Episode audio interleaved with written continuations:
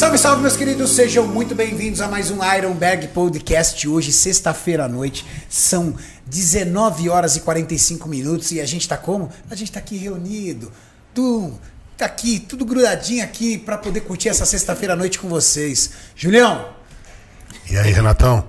Como é que você tá? Muzeira, Eu tô feliz. Eu Feliz também, cara. tá aqui. também tô feliz. Que que você treinou perna hoje, Múcio? Hoje eu treinei perna de manhã, Que horas? 5 da manhã. Afe Como é que alguém faz um leg day 5 horas da manhã, velho? Como que pode, né, cara? Quantos exercícios?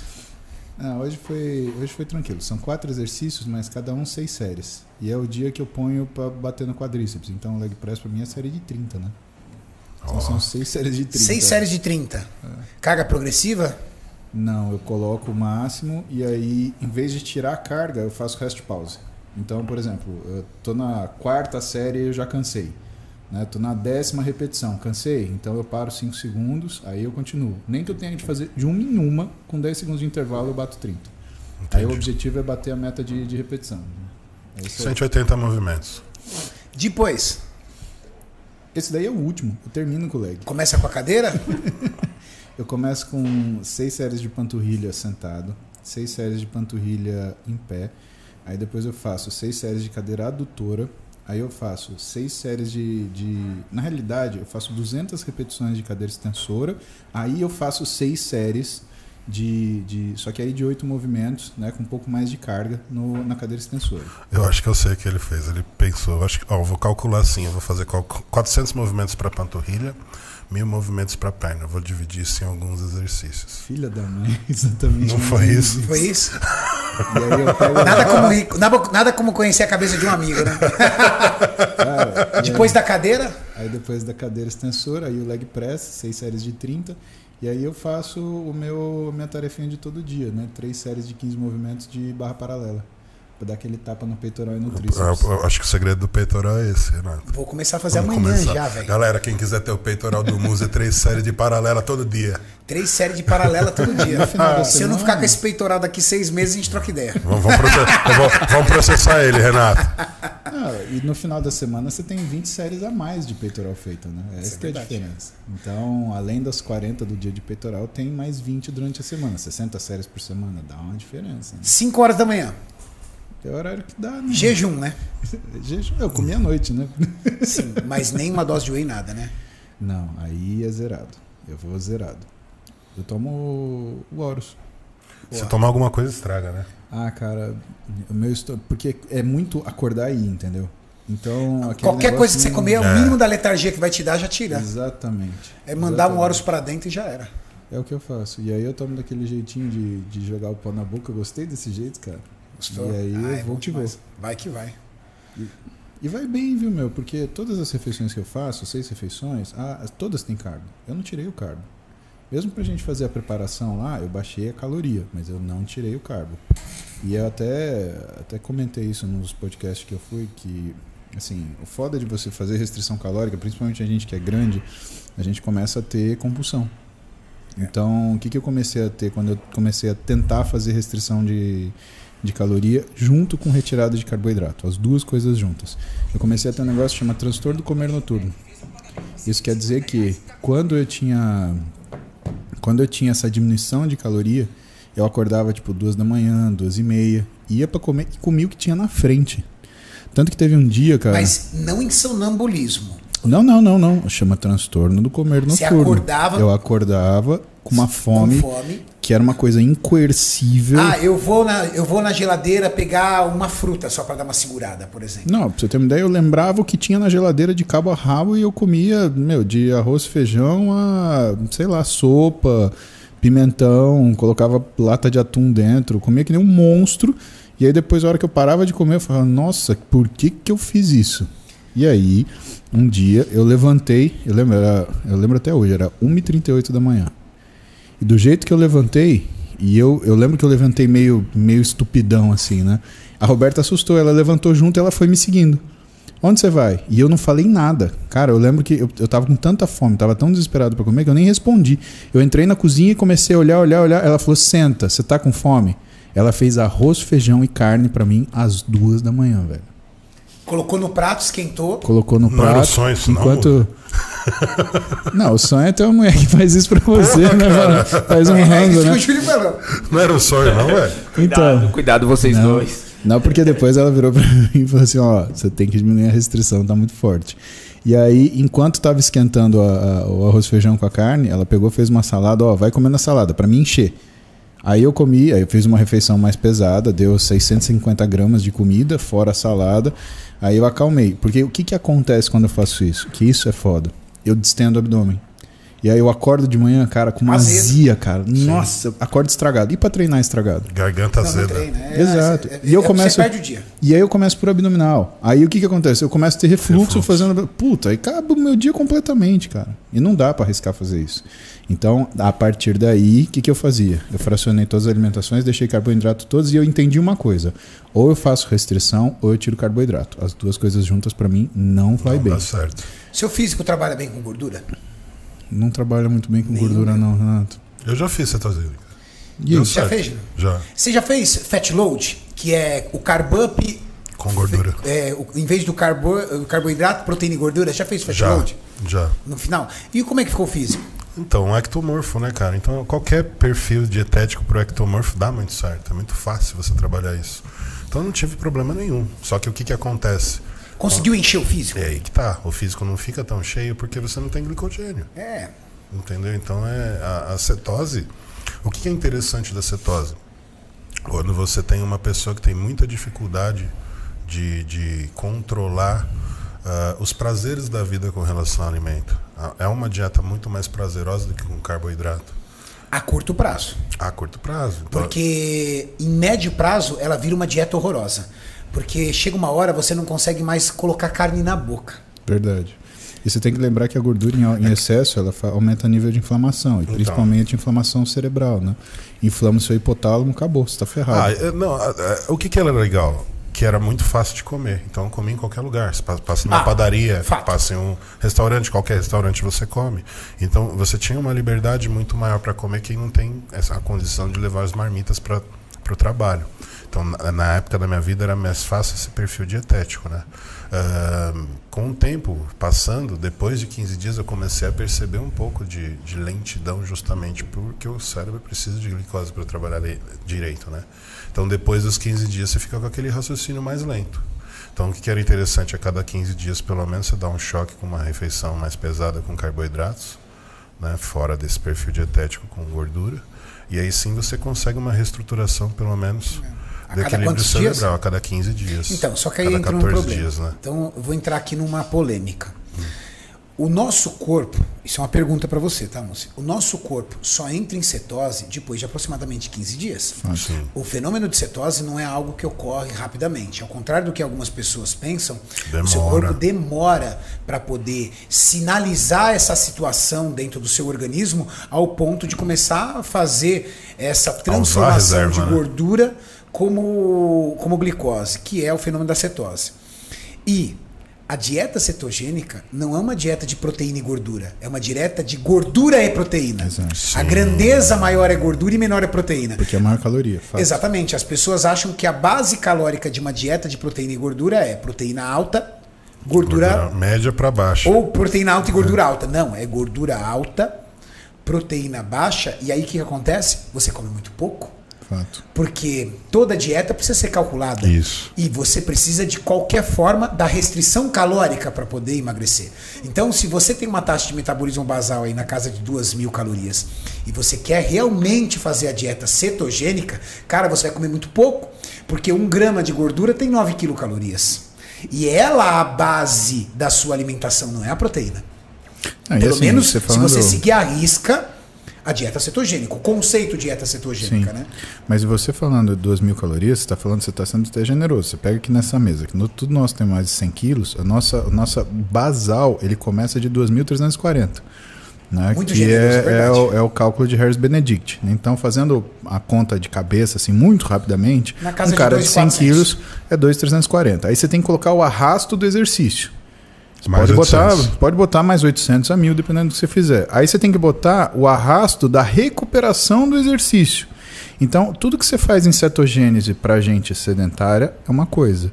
Tudo que você faz em cetogênese para gente que é Treinado, treinado é, é outra, outra coisa, coisa. completamente diferente. Tem um autor que eu gosto, gosto, Volek, né? É um cara que escreve muito sobre isso, mas em 2015 ele deu uma rata.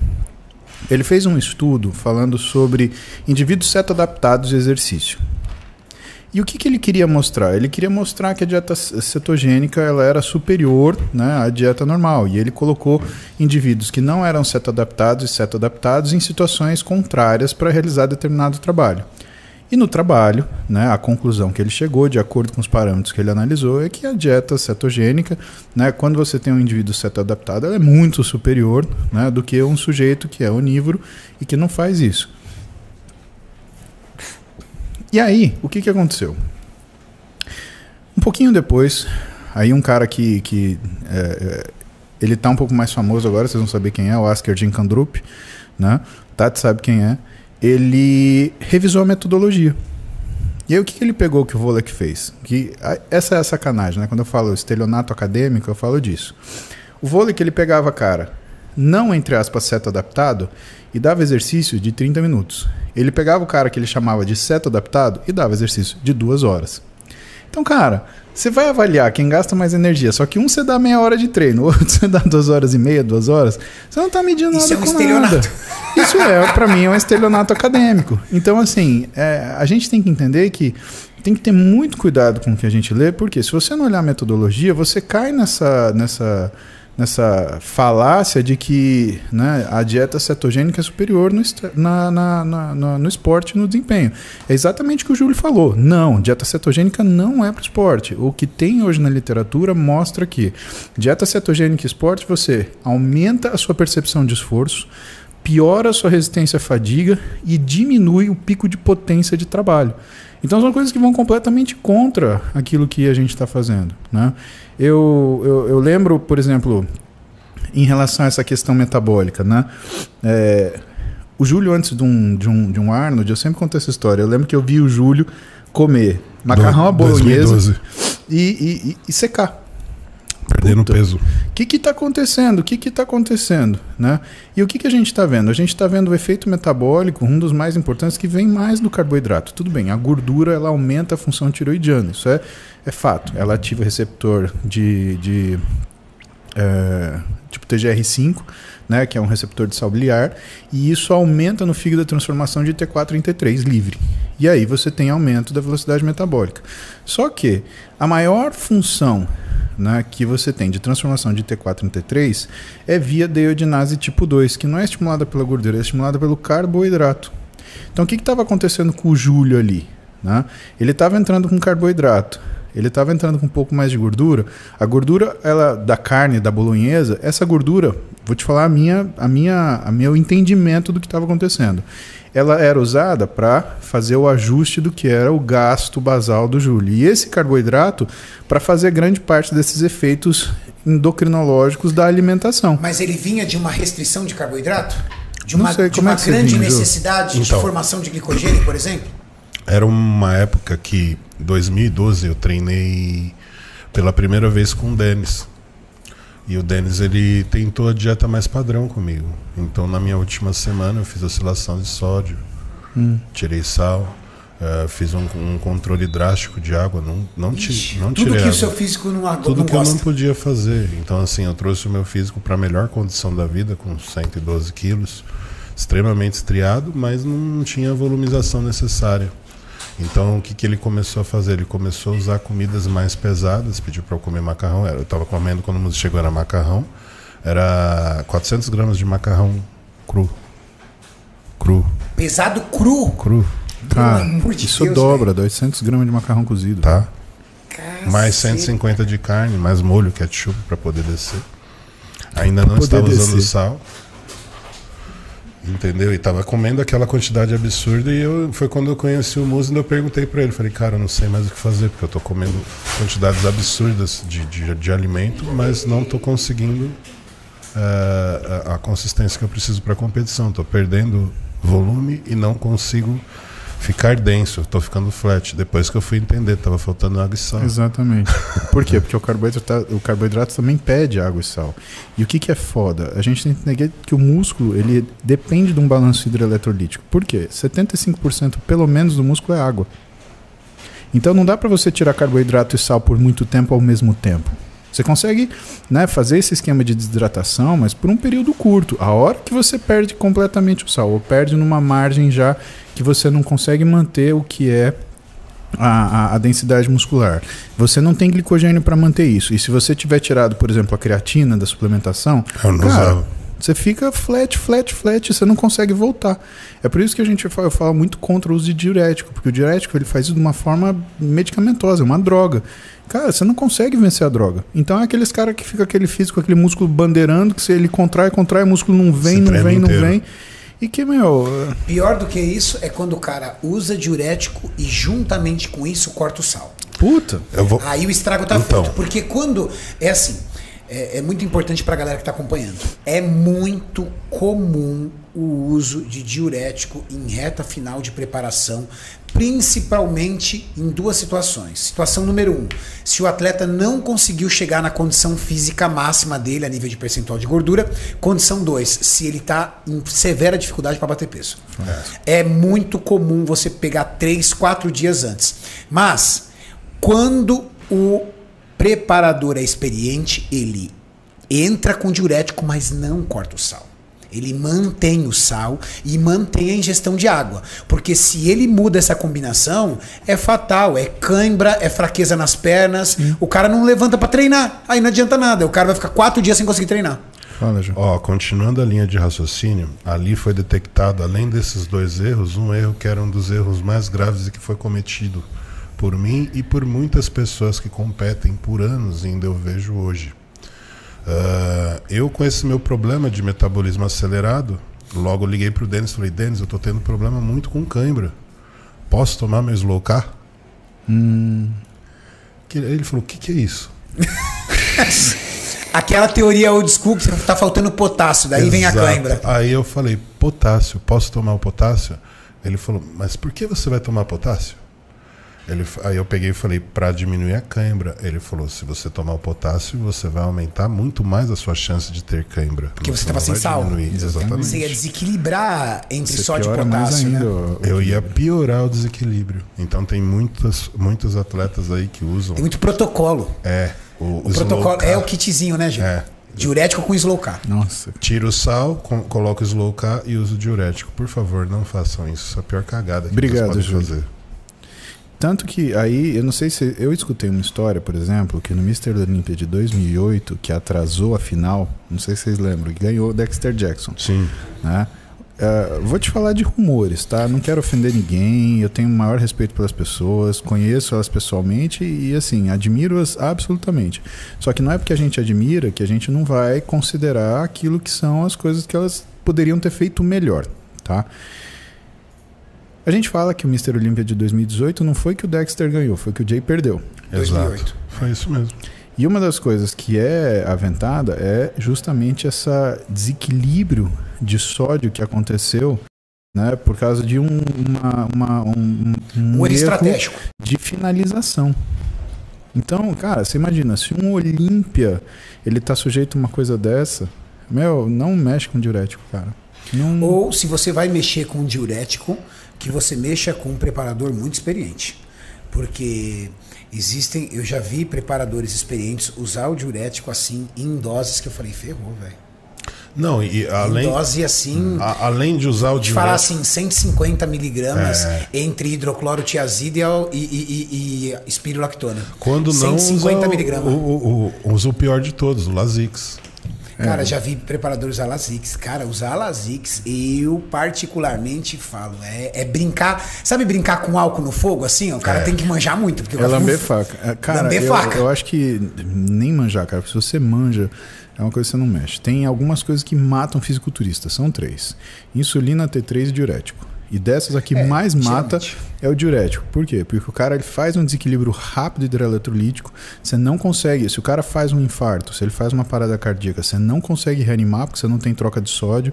Cara, é, isso Eu, isso daí é, é meu, tá? Eu, eu acho que diurético Aí é um entra o negócio. médico, né? Aí entra o médico e o médico fala: não use diurético. Isso daí você vai se lascar e você vai não só comprometer o que é a aparência do seu físico, porque isso daí é um tiro assim, no meio de, no meio de mil você pode acertar, só que você tem 999 para errar. Então você tem que olhar isso daí com, com muito pragmatismo. Né? Só que tem um detalhe, Lúcio. É muito comum hoje dermatologista prescrever espirolactona, que também é um diurético, entre 25 e 50 miligramas ao dia super comum. para melhorar a qualidade de pele, mas tipo ad eterno, do tipo, pode Meses. manter. Doses Meses. até maiores, viu, Renato? Eu já vi 100 miligramas. Isso. 150. Eu, eu não quero, por favor, eu não quero, por favor, que você questione isso, porque a prática médica não está aqui para ser questionada. Mas Mas, eu eu, gostaria que você me explicasse acontece. se isso pode gerar algum dano renal, se existe algum tipo de estudo, ou às vezes nem tem, do uso constante de diurético assim durante dois, três anos de forma ininterrupta. Não, isso a gente vê muito em paciente que tem anorexia. Paciente que tem anorexia, eles fazem abuso de diurético, né? Uh, não é que todos fazem, mas se existe uma droga preferencial para ser abusada, são os diuréticos, né? Porque eles fazem perder peso muito rápido. A gente tem muita água, né? E o grande problema é o seguinte: você aumenta o que é o estresse do trabalho renal. Porém, a espironolactona, ela não age em troca de sódio, ela age como bloqueador de receptor androgênico. Então, o problema da espironolactona, na verdade, é que ela é uma droga que modifica o equilíbrio hormonal do paciente e você não percebe. Por quê? Porque você bloqueia o receptor androgênico, mas você não mexe na produção de testosterona. Então.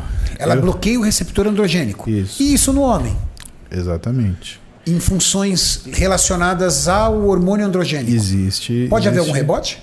Com certeza. E você tem mulher também. Por exemplo, eu vejo o Guilherme, que é dermatologista, que meu irmão atende comigo, e raramente ele usa espironolactona. E quando ele vai usar, ele pergunta antes pra mim da paciente, você tem os últimos exames dela? Porque eu quero entrar com espironolactona porque eu acho que ela tá num hiperandrogenismo. E aí a gente senta junto, a gente repassa todos os exames. Ah, é, sim, tem. A gente calcula uma coisa para mulher que chama índice de androgênios, na livres. Por quê? Porque é a somatória da progesterona, 17-hidroxiprogesterona, DHEA, androstenedione e testosterona. E a quantidade de SHBG, né? Porque ela também é um, é um mediador da quantidade de androgênio. Então, quando você mede o índice de androgênios livres, você entende se essa mulher ela está em hiperandrogenismo ou não. E aí ele tem essa opção ou não de colocar o espironolactona. E qual que é, você imagina qual que é o efeito colateral mais comum para a mulher da espironolactona? Não tenho ideia. Perda de libido. Eita lasqueira. E aí você está interferindo na vida do casal, cara. Complicado. Então não é uma medicação que você simplesmente, ah, toma 100mg de espironolactona e vai, vamos. Vamos ver o que que dá. Não, você tem que analisar muita coisa, tem que conversar com o paciente, né? O médico ele conversa com o paciente, olha, eu tenho essa medicação aqui, mas você pode ter um efeito colateral que é esse. Esse é um efeito colateral que pode ser desagradável para você, eu quero que você fique de olho, mas quando a gente corta a medicação, isso daí tende a voltar, né? Porque o que que acontece? Por que o receptor androgênico? Porque ele não sendo um inibidor de receptor ah, ah, específico, ele também inibe receptor de progestagênio. E por que, que é importante isso? Porque a progesterona ela é um mineralocorticoide, ou seja, ela é um dos primeiros hormônios que o córtex da suprarrenal ela produz. E quando você ativa o receptor de progestagênio, o que, que você tem? Você tem retenção de sódio. E a gente fala geralmente de mulher porque mulher ela é muito sensível à variação de líquido. Ela tem o receptor androgênico, que se ela tiver com uma testosterona, um pool de androgênios maior, ela vai reter. Ela tem o receptor de progestagênio, a progesterona, que se tiver um pouquinho mais aumentado, ela vai reter. A própria, o próprio estradiol, ele ativa a renina, que ativa a aldosterona, que ativa a retenção de sódio. Então, os três hormônios que a gente tem, e a mulher tem em abundância, todos eles retêm sódio. Né? O homem, ele tem muita testosterona, né? mas não tem progesterona praticamente, muito pouquinho, e muito pouquinho estradiol. Então, por isso que é tão mais fácil ver a mulher reter líquido que o homem. O homem ele tem um mecanismo principal e que funciona meio que isolado, os outros não contam tanto. Agora a mulher tem três e contam pra caramba. E três que teoricamente devem andar em sinergia. Exatamente. Saiu dessa sinergia, começa o rebote. Ué, até, pra você ter uma ideia, até exame laboratorial muda. Uma coisa é a mulher na fase onde ela está antes da ovulação e outra é pós-ovulação. Antes da ovulação, ela está com todos os hormônios baixos. Pós-ovulação, ela está com todos altos. O estradiol está alto, a progesterona está alta. Então, o que, que acontece, por exemplo, também, né, que você vê essa diferenciação? Esses hormônios altos, então, se você pega uma mulher que você faz dosagens de, de, de enzimas, por exemplo, para ver o trabalho muscular dela. Você quer ter uma ideia disso, né? Se você faz essa mulher fazer o mesmo treino, com a mesma dieta, com a mesma carga, se você dosa no período pré-ovulatório ou pós-ovulatório, você tem uma taxa de CPK completamente diferente. Por que isso? Porque o CPK a gente usa mais ou menos como um preditor de intensidade de treino, de uso de massa muscular, mas ele é um preditor de dano celular. Então, se você, por exemplo, tomar uma injeção, você tem aumento do CPK. Se você tomar um, uma paulistinha num amigo seu, você tem aumento de CPK. Você tem um hematoma, você tem aumento de CPK. E o que, que é a diferença da mulher pré e pós é, fase ovulatória? Fase ovulatória depois, ela tem um monte de hormônio, então a recuperação dela fica melhor.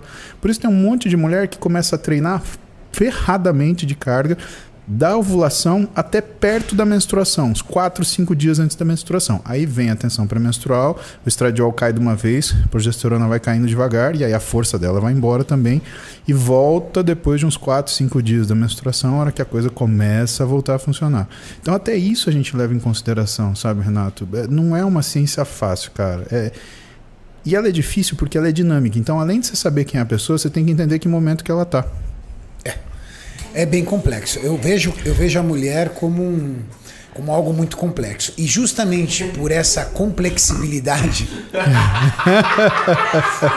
Tati tá assistindo aqui no fundo, só olhando assim, ó. Ah, tá. Eu vejo a mulher como algo bem complexo. Ele ia falar complicado, ele disse complexo para tentar arrumar. Você sabe por que é assim, Tati? A Tati tá falando assim, de manhã eu quero chorar. Ah, chama a Tati cinco minutos pra ficar com a gente, vai. Daqui a pouco a gente chama ela aqui, senão a gente não vai falar mais nada. Ah, eu explico pra, só, pra, só, causar, pra, só pra explicar isso pra ela.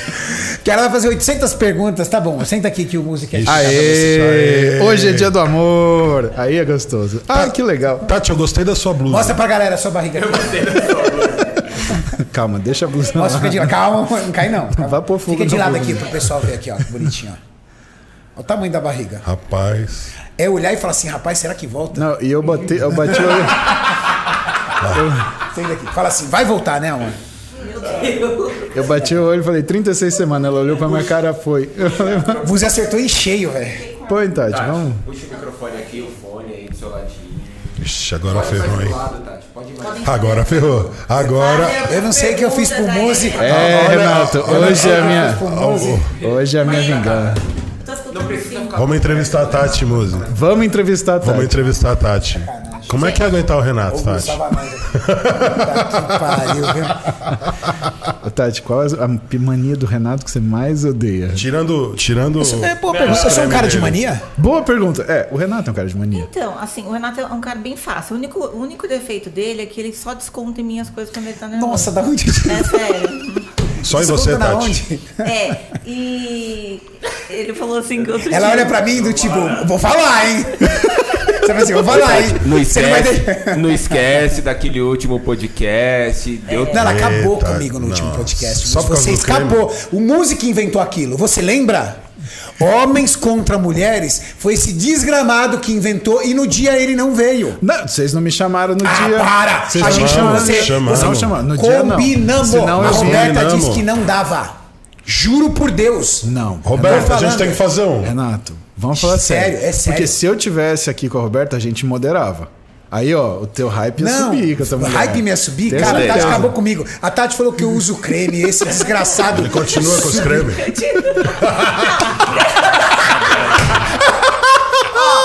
Quando eu tomo banho, ele pergunta: Por já todo o passou corpo? todo o seu creminho no corpo? Por todo o corpo, Tati. Por todo o corpo. Olha lá, eu tô, te... eu tô quieto, Renato. Não, você não tá Eu quieto. tô quieto. Eu só pergunto, ela responde. Não, mas vamos falar. O Renato é muito organizado. Muito, assim. Eu sou ele nem parece homem, muito metódico. Nem- não, nem- não, ele nem... Tati! Porra, Tatiane! Porra, Tatiane! Peraí, ele nem... Vamos continuar. Tati, ele nem parece homem. não, Ô, Tati, me ajuda a te defender, Não, Tati. eu Não, me- assim, que ele não- não acaba comigo. Eu tô até suando de nervoso aqui. Como que você faz uma dessa comigo? Te chamo pra sentar com a gente. Eu disse assim Tati, que Pra você falar bem do seu as marido. coisas ruins que os Eu queria, têm, eu queria entendeu? entender como que a Valentina saiu assim. Não, vai. Ele saiu da... Ele foi embora! Renato, volta aqui, cara. Nessa, Hostess! pa- nessa parte, Hostess! Nessa parte eu não posso dar muito propaganda, mas a, a, a texto dele é Isso, boa, é é, verdade. alta, é verdade. texto é alta? É, desde sempre. Por isso que você veio aqui hoje controlar texto, né? É. Ô, Tati, o Renato dorme avaliação muito aqui. no sofá? Não, não, eu Ó, sou gente boa. Não, vamos lá. Vamos lá. É, esse Já é um que- mito, já que esse é um mito saiu, legal. Você, ó, você, vamos continuar. você faz ele dormir no sofá? Não, assim, eu sou bem ciumenta. Eu sei, verdade. verdade. É, mas eu já fui pior. Que legal Sério? Você admite. Muito, Meu muito. Deus. Eu Que penso nível? assim que se.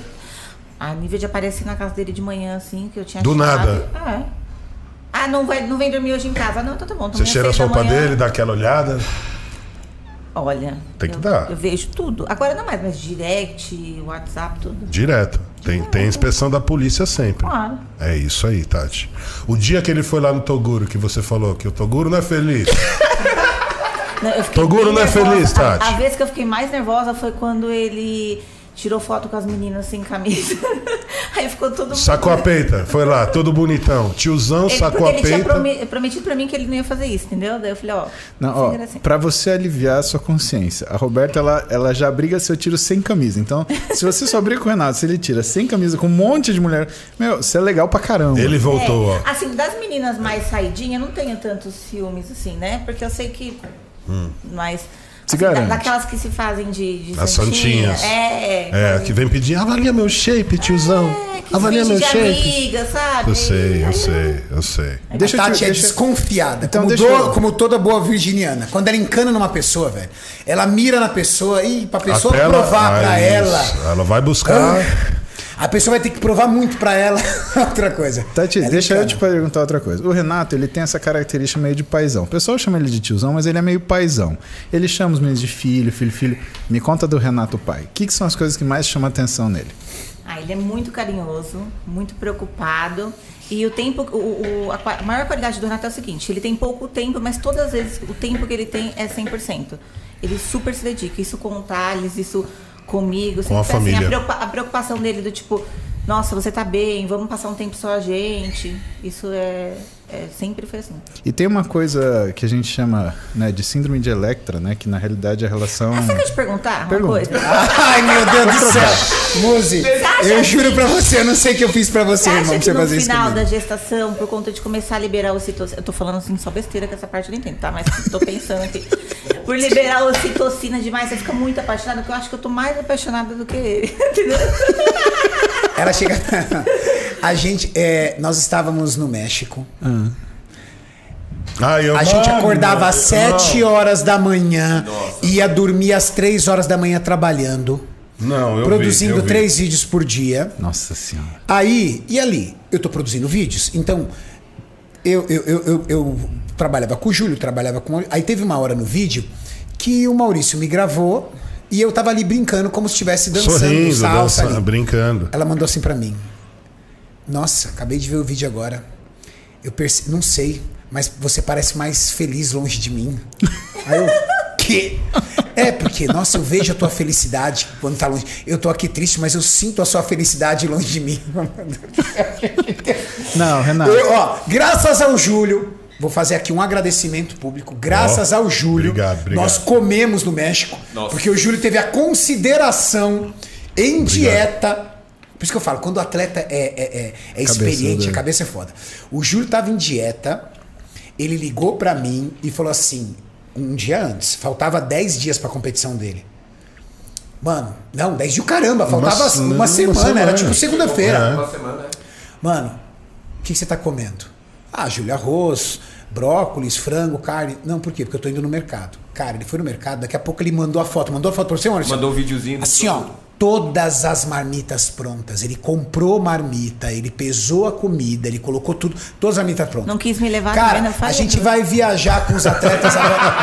A gente.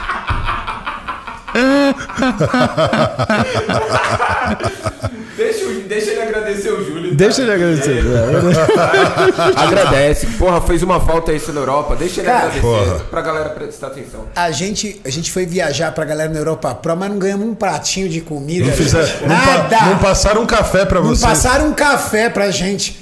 Os caras estavam mortos lá. Julião cozinhando pra gente. Tá vendo? Marmita toda Tá pronta, vendo? velho. toda. E uma delícia, hein? Tava E, bom. não, E uma meu, delícia, detalhe. Júlio, o, o Júlio, eu abri a marmita e aquela marmita raiz. Frangão clarinho, arrozinho branco, Ele falou que seu tempero é bom. Cara, surreal. Cara, você sabe que eu acho que eu e você tinha que Tá chamar. de sacanagem Não. comigo, hein, amor?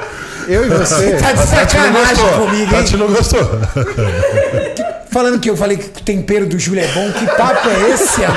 Ué, mas cara. Primeiro você fala que eu não pareço homem, agora você vem que eu falo, pô, tu tá de sacanagem comigo hoje, hein, meu? Não, mas a gente tem que saber interpretar o que são as. as, O as- problema é a interpretação de quem tá assistindo. Ó, vem cá, vem cá, vem cá, mas qual a sua preocupação? Se você já é casado e, e pra mim já é o suficiente. É bom que as meninas achem que não é, não é nada bom, gente. Nem mandem direct, não fiquem nem de olho. é só Renato, essa hora que É você vai ruim, é- é responder ruim, Tati? que. É, não, nem É ruim? É, não, não. Não, É, não quer é. nem saber dele. Nem funciona direito. Faz uma declaração pra sua mulher. Você a aproveita, né, velho? Você é um é, viado é verdade que no cacete. final então isso acontece, mas a mulher assim ou não? Então eu vou fazer uma Ah. resposta pra você. Você vai esperar 10 minutos que eu preciso contar isso pra sua mulher. Vixe. E aí depois eu vou te fazer uma pergunta Ó, que vai ser dolorida. Eu tô quieto. Você vem falar de mim, mas hoje é ele. Não, não. Eu tô de boa, velho. É verdade, eu tô de boa, cara. Eu comecei a fazer terapia. Depois eu vou Bom. chamar o moço no WhatsApp pra entender o que você vai eu me fiz aqui. cobrar. Doutora atenção. Nádia. Um beijo pra minha doutora Não, Nádia. não, não, ó, vocês sabem, vocês são as duas pessoas que eu mais você tenho tá contato reluzente, aqui, cara. Você que- tá verde, conta. Eu tô ficando madura ainda. Vai, vai. Você tá quase madura. Tô quase. Então vamos lá, segura que eu vou te contar. A questão é a seguinte: não é a ocitocina. O que faz a diferença é o estradiol. Você tá com estradiol hoje que é entre 5 mil e 10 mil. O teu normal é mais ou menos entre 50 e 100. O estradiol ele sensibiliza algumas áreas do seu cérebro. Lá no seu hipotálamo, onde a gente tem controle de algumas coisas como a percepção de satisfação, recompensa, ele atinge tanto uma área que chama núcleo arqueado, que vai controlar coisas como, por exemplo, sua fome, sua saciedade, sua capacidade anorexígena, como ele vai mexer com o seu núcleo acumbente. O núcleo acumbente, ele trabalha num sistema de neurônios que a gente chama de mesolímbico, que é a área tegumentar, o núcleo acumbente e o córtex pré-frontal. E lá, Tati, você percebe e raciocina a sua recompensa. Quando você está com 5 mil de estradiol, não é que você está mais apaixonado, é que você consegue reconhecer as coisas no seu marido que te fez se apaixonar por ele. Por quê? Porque você está pensando nisso. Tem como dar estradiol pra ele? Você não vai gostar do resultado. это, да. Mas o que que é interessante Vocês vão disso? virar amigos, cara. É como É, se mas você. no último mês, assim, é bem complicado, né? Com essa barriga desse tamanho. Que, inclusive, é uma coisa que eu sinto muita falta dessa Meu barriga. Deus do céu, corta o microfone da Tati, pelo amor de Deus, velho. Foi o Luzi. Corta o microfone da Tati, velho, pelo amor de Deus. Não Júlio vem é me aquele cobrar amigo- depois. O Júlio é aquele amigo que tá só apontando aqui, assim, ó. Não, não vem me cobrar depois. Mas olha só, então o que que acontece? Não só você percebe mais aquilo que é a tua, a tua, os teus sentimentos sobre teu marido, mas aquilo te marca mais. E isso é importante por quê? Porque a chave de você ter uma vida em conjunto não é você lembrar das dificuldades, é você ter em mente o que são as coisas que te fizeram escolher ele pela primeira vez. Então ela vai te mandar uma mensagem assim, mas não porque ela tá brava, não porque ela quer te cutucar, mas é porque o amor nela dói. Tá vendo? Essa é a diferença. Agora, o que, que você precisa aprender? Você precisa aprender que a mulher, ela pensa com amor, mas ela fala com a raiva. É, isso é verdade. Então, isso é uma Apesar que eu coisa... falo que, eu, que ele desconta em mim, mas eu também desconto nele. Daí se eu fico assim. Porque eu- isso chama relacionamento. Você desconta nele fazendo o quê, por exemplo? Ela nunca vai falar. Chega em casa às sete e meia da manhã, espera na cozinha ela descer depois de acabar de acordar. Não, eu não acordo mais mal-humorada, amor, juro. Não acordo mais. Até tô me Você vai preparando embora até antes. Pro pós-gestação deixa por quieto. conta disso. Julião, Não. troca ideia aí que eu tô Não, indo. eu cobro, cobro bastante. Entendeu? Do Tipo, ah, não acho que você é mais apaixonado por mim do mesmo jeito. Você não. Agora. Tipo, mas ela, ela cobra na hora que eu tô numa reunião com seis pessoas, assim, bem na É hora. assim, ó. Aí ela fala assim, nossa, pior que você lê e nem responde. É porque é assim, ó, e tipo, eu no meio da reunião ali, ó. É que eu imagino assim. Sleep exemplo, chart ali, hoje, explicando alguma coisa. Imaginar, tá tudo bem, tô mó barriguda aqui, né? Zoando. Aí, tá nem aí, mas antes ele sempre mandava mensagem: tá por onde? Faz umas horas você não me chamou, não sei o que, não sei o que, não sei o que. Agora. Agora nem liga. Então, mas você já parou pra pensar que teu marido ele sabe que tá numa situação de, de ansiedade e que ele não quer piorar isso daí? Não, é. É que é boa, música. É, É, agora ele tá tentando ele. salvar, né? Agora ele tá tentando salvar, né? Depois, depois do que ele arrumou pra você. Dá um né? beijinho, dá um lá, beijinho, dá um olha lá. beijinho. Aê! Aproveita que ela tá apaixonada, O Renato. que, que, eu, que que eu falo pra você? Eu acho que a gente, tem, a gente tem essa capacidade no nosso cérebro de transformar ele da ferramenta pra gente quiser. A gente faz aquilo, você transforma com o teu cérebro, você faz a tua vida do inferno, você faz a tua vida do céu. Que, que você tem que lembrar? Você tá com seu estradiol alto. Tá? Seu estradiol alto, ele vai te dar essa sensação. É sua progesterona alta com o seu estradiol alto, como a progesterona é um ativador de receptor GABA, então ele baixa o seu nível de alerta, mais ou menos assim. Ele dá uma sossegada em você. Então, você sente aquela coisa gostosa. Tati, viaja no sentimento gostoso. Não viaja pro negócio ruim. Isso é teu controle. Estão te dando um carro. Você tem um caminho ruim e um caminho bom. Vai pro bom. Eu sei que o ruim, ele normalmente, ele te dá uma sensação de alívio imediato. Por quê? Porque também como você está com o estradiol cheio, tua ansiedade é a máxima. Você está no final da gestação, tua ansiedade é a máxima. Teu apetite, tua fome, tua vontade de comer, ela tá te dando ansiedade, tá no máximo. Não vai jogar isso para ele. Por quê? Porque a única coisa que a gente quer de vocês é ver vocês felizes. É isso que é o nosso Esse é o nosso médico Paulo Caraca, Rose, pelo amor de Deus. Ele Existe. consegue fazer poesia da bioquímica. Mas é, cara. Mas a felicidade, o amor, ele é boa parte da bioquímica, né? E assim, o que que é a... Vamos raciocinar com isso. O que é o que provavelmente a, a sua, a sua terapeuta te falar, faz? o bom da terapia é isso, que ela te, te leva pro pra Fala nisso, a, sua terapeuta já mandou umas oito mensagens, amor. E sabe É por quê? Ela quer falar comigo. É, você uma, é consulta antes de eu, de eu parir. Caraca, ela mandou ó, uma, duas, três, aí ela colocou agora a última aqui. Renato, fico constrangida em insistir, mas tenho certeza que vai me agradecer. Essa é uma boa terapeuta, doutora Nádia. Senhora, Ela tá enxergando a merda lá na frente. Responde ela aí. Ela tá enxergando a merda lá na frente, Renato. Ou ela tá virando e falando assim, cara, tô com dó de você. Vem cá que eu vou, vou te explicar como é que Não, você não. sai dessa. Leva, leva, Eu ela vou te lá. ensinar que botão que você aperta nessa mulher pra ela funcionar de Ela tá sério. sendo uma visionária, Renato. Ai, ai, doutora Mas, ó, Nádia. Tati, Fera demais. Quando a gente tem núcleo pré-frontal ele funcionando, você tem capacidade de simulação. Só que o futuro não é nada sem o passado. Ou seja, você tem que lembrar do que você tem na sua história. E a gente escolhe a nossa história se a gente quer viver bem ou se a gente quer viver mal. Quer sentir satisfação naquilo que você fez? Quer diminuir o medo? Quer diminuir a ansiedade? Usa o seu córtex pré-frontal para simular as coisas boas que você quer fazer. Sabe o que é um sintoma de você estar bem com você mesmo? É quando você deita no seu travesseiro, você deita no travesseiro e você sonha com você, conquistando seus sonhos, fazendo aquilo que você gostaria, tendo perto das pessoas que você gostaria. Quando você deita no travesseiro com estresse, tua cabeça está ruim. O outro dia vai ser ruim. Quando você percebe que você consegue controlar isso, e a gente chama isso de técnicas de atenção plena, mindfulness, como queira, você começa a usar essa ferramenta para o bem. E aí é o que eu te falo, que é a pergunta e o exercício. Pega um caderno, pega uma folha, coloca o nome do seu marido, coloca todas as coisas que você admira nele. Coloca todas as coisas que você admira nos homens. Coloca todas as coisas que você admira no seu pai. Quando você vir que o seu marido ele é a soma dessas duas coisas juntas e mais, aí você toma uma atitude. Aí você manda uma mensagem, É, aí não, você mas é faz sério, eu alguma não coisa vejo assim. defeito no Renato. É- Tá vendo? Como não? Não, não vejo. Pelo amor de Deus, tá? Você depois desse tá relato- problema na visão. Não, a- o que eu cobro é só essa questão que eu sinto no final da gestação de. de mimar, sei lá, essas coisas, sabe? De estar mais perto. É mais perto, de. Mais perto realmente é uma dificuldade. É, não mais perto. Porque apesar de ele trabalhar bastante, a gente tá sempre junto, Sim. né? Mas é mais tempo. É, não, assim, mas assim, de ficar. Porque o Renato sempre foi muito, extremamente, muito, assim, romântico, essas coisas, né? Mas eu fico pra ele. Me, me liga, pergunta como é que eu tô, não sei o que, essas coisinhas, entendeu? De... Que mulher gosta? Estrógeno alto. Eu acho que tá na hora da gente trocar de mulher aqui. Puta Vamos que pariu, chamar a você quer Bia. ferrar, cara? Ô, boa ideia, toca aí. Você ferrar agora, cara? Bia, senta aqui, Bia, senta, senta aqui. Essa, senta aqui. velho? Um beijo pra você. Mas ó, Obrigado, deixa eu falar Tati. uma coisa aqui, ó. Quero, eu quero deixar aqui um registro. Ah, Eu sou casado com uma mulher incrível. Olha só, hoje tem. Uma mulher. Hoje tem, moleque. não tem. Oito meses fica difícil. né? Nem de ladinho, Renato. Até, até esses dias tava. Ah, bom. Mas Vai agora lá, tá um pô. pouquinho mais difícil. De Mas ladinho, logo pô. vai ter bastante. Eu sou casado com uma mulher incrível, porque, acima de tudo, o que, que a Tati sempre busca dentro da minha casa? Trazer um eh, trazer, eh, reunir estabilidade. Eh, eu não sou uma pessoa muito fácil em alguns aspectos. E toda pessoa que consegue sair da onde eu saí e chegar aonde eu cheguei, ela é uma pessoa de extremos. Ela não é uma pessoa muito normal. É, é fato. Porque se você é uma pessoa muito retilínea, você não consegue agir de forma drástica em alguns momentos para sair de uma mãe empregada doméstica com um pai aposentado recebendo cesta básica de parente para sobreviver para ter uma empresa hoje avaliada em algumas dezenas de milhões. É difícil.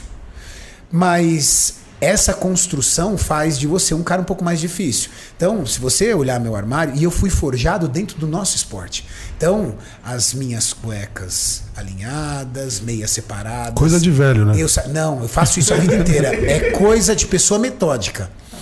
Eu chego em casa, eu tiro roupa suja no cesto sujo, roupa limpa de volta no closet, sapato dentro da sapateira.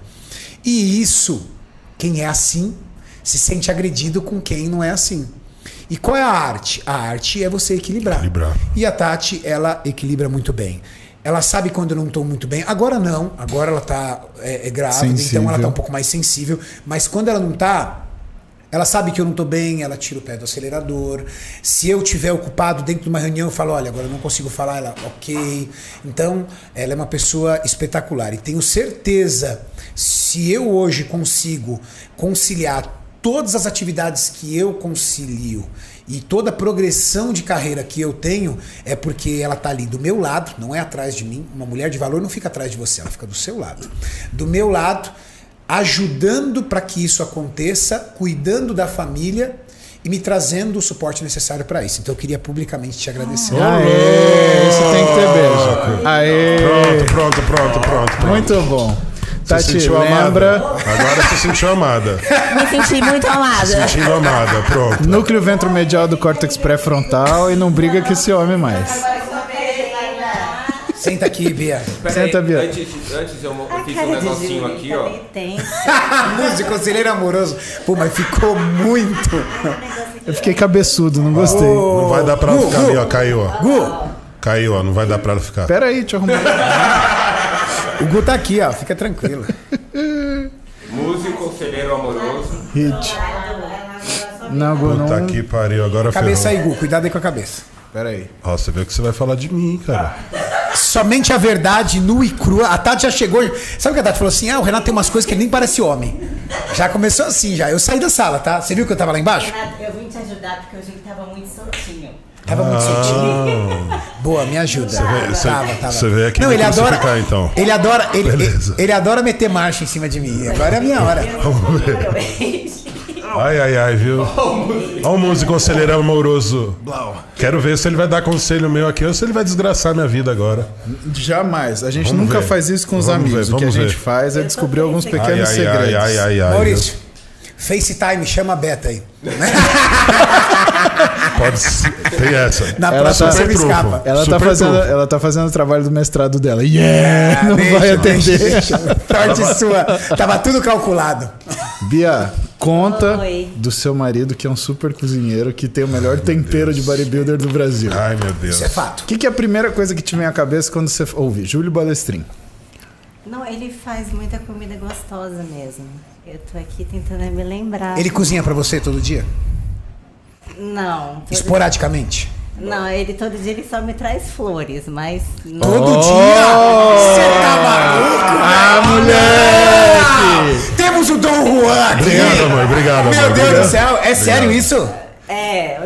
tipo de... Vamos perder nosso casamento Cara, hoje. hoje a gente se Vamos fudeu. perder nosso casamento. Temos o Dom Juan aqui. Eu fico Flores imaginando. Eu fico imaginando esse Brutamontes com 120 quilos, com um ramo de rosa na mão chegando, velho. Eu queria muito ver isso. Eu tô fudido, minha mulher é administradora, eu trago boleto pra ela. Música Aí, ó. traz boleto pra mulher. Homens, aprendam, traga Ai, flores pras esposas. O que mais, Bia? Caralho. Júlio, agora eu entendi Não, que você vocês passa. combinaram, Renato. Eles combinaram, Renato. Por isso que o Júlio passa Eles toda vez ali na rua do cemitério, Maurício. Tá explicado.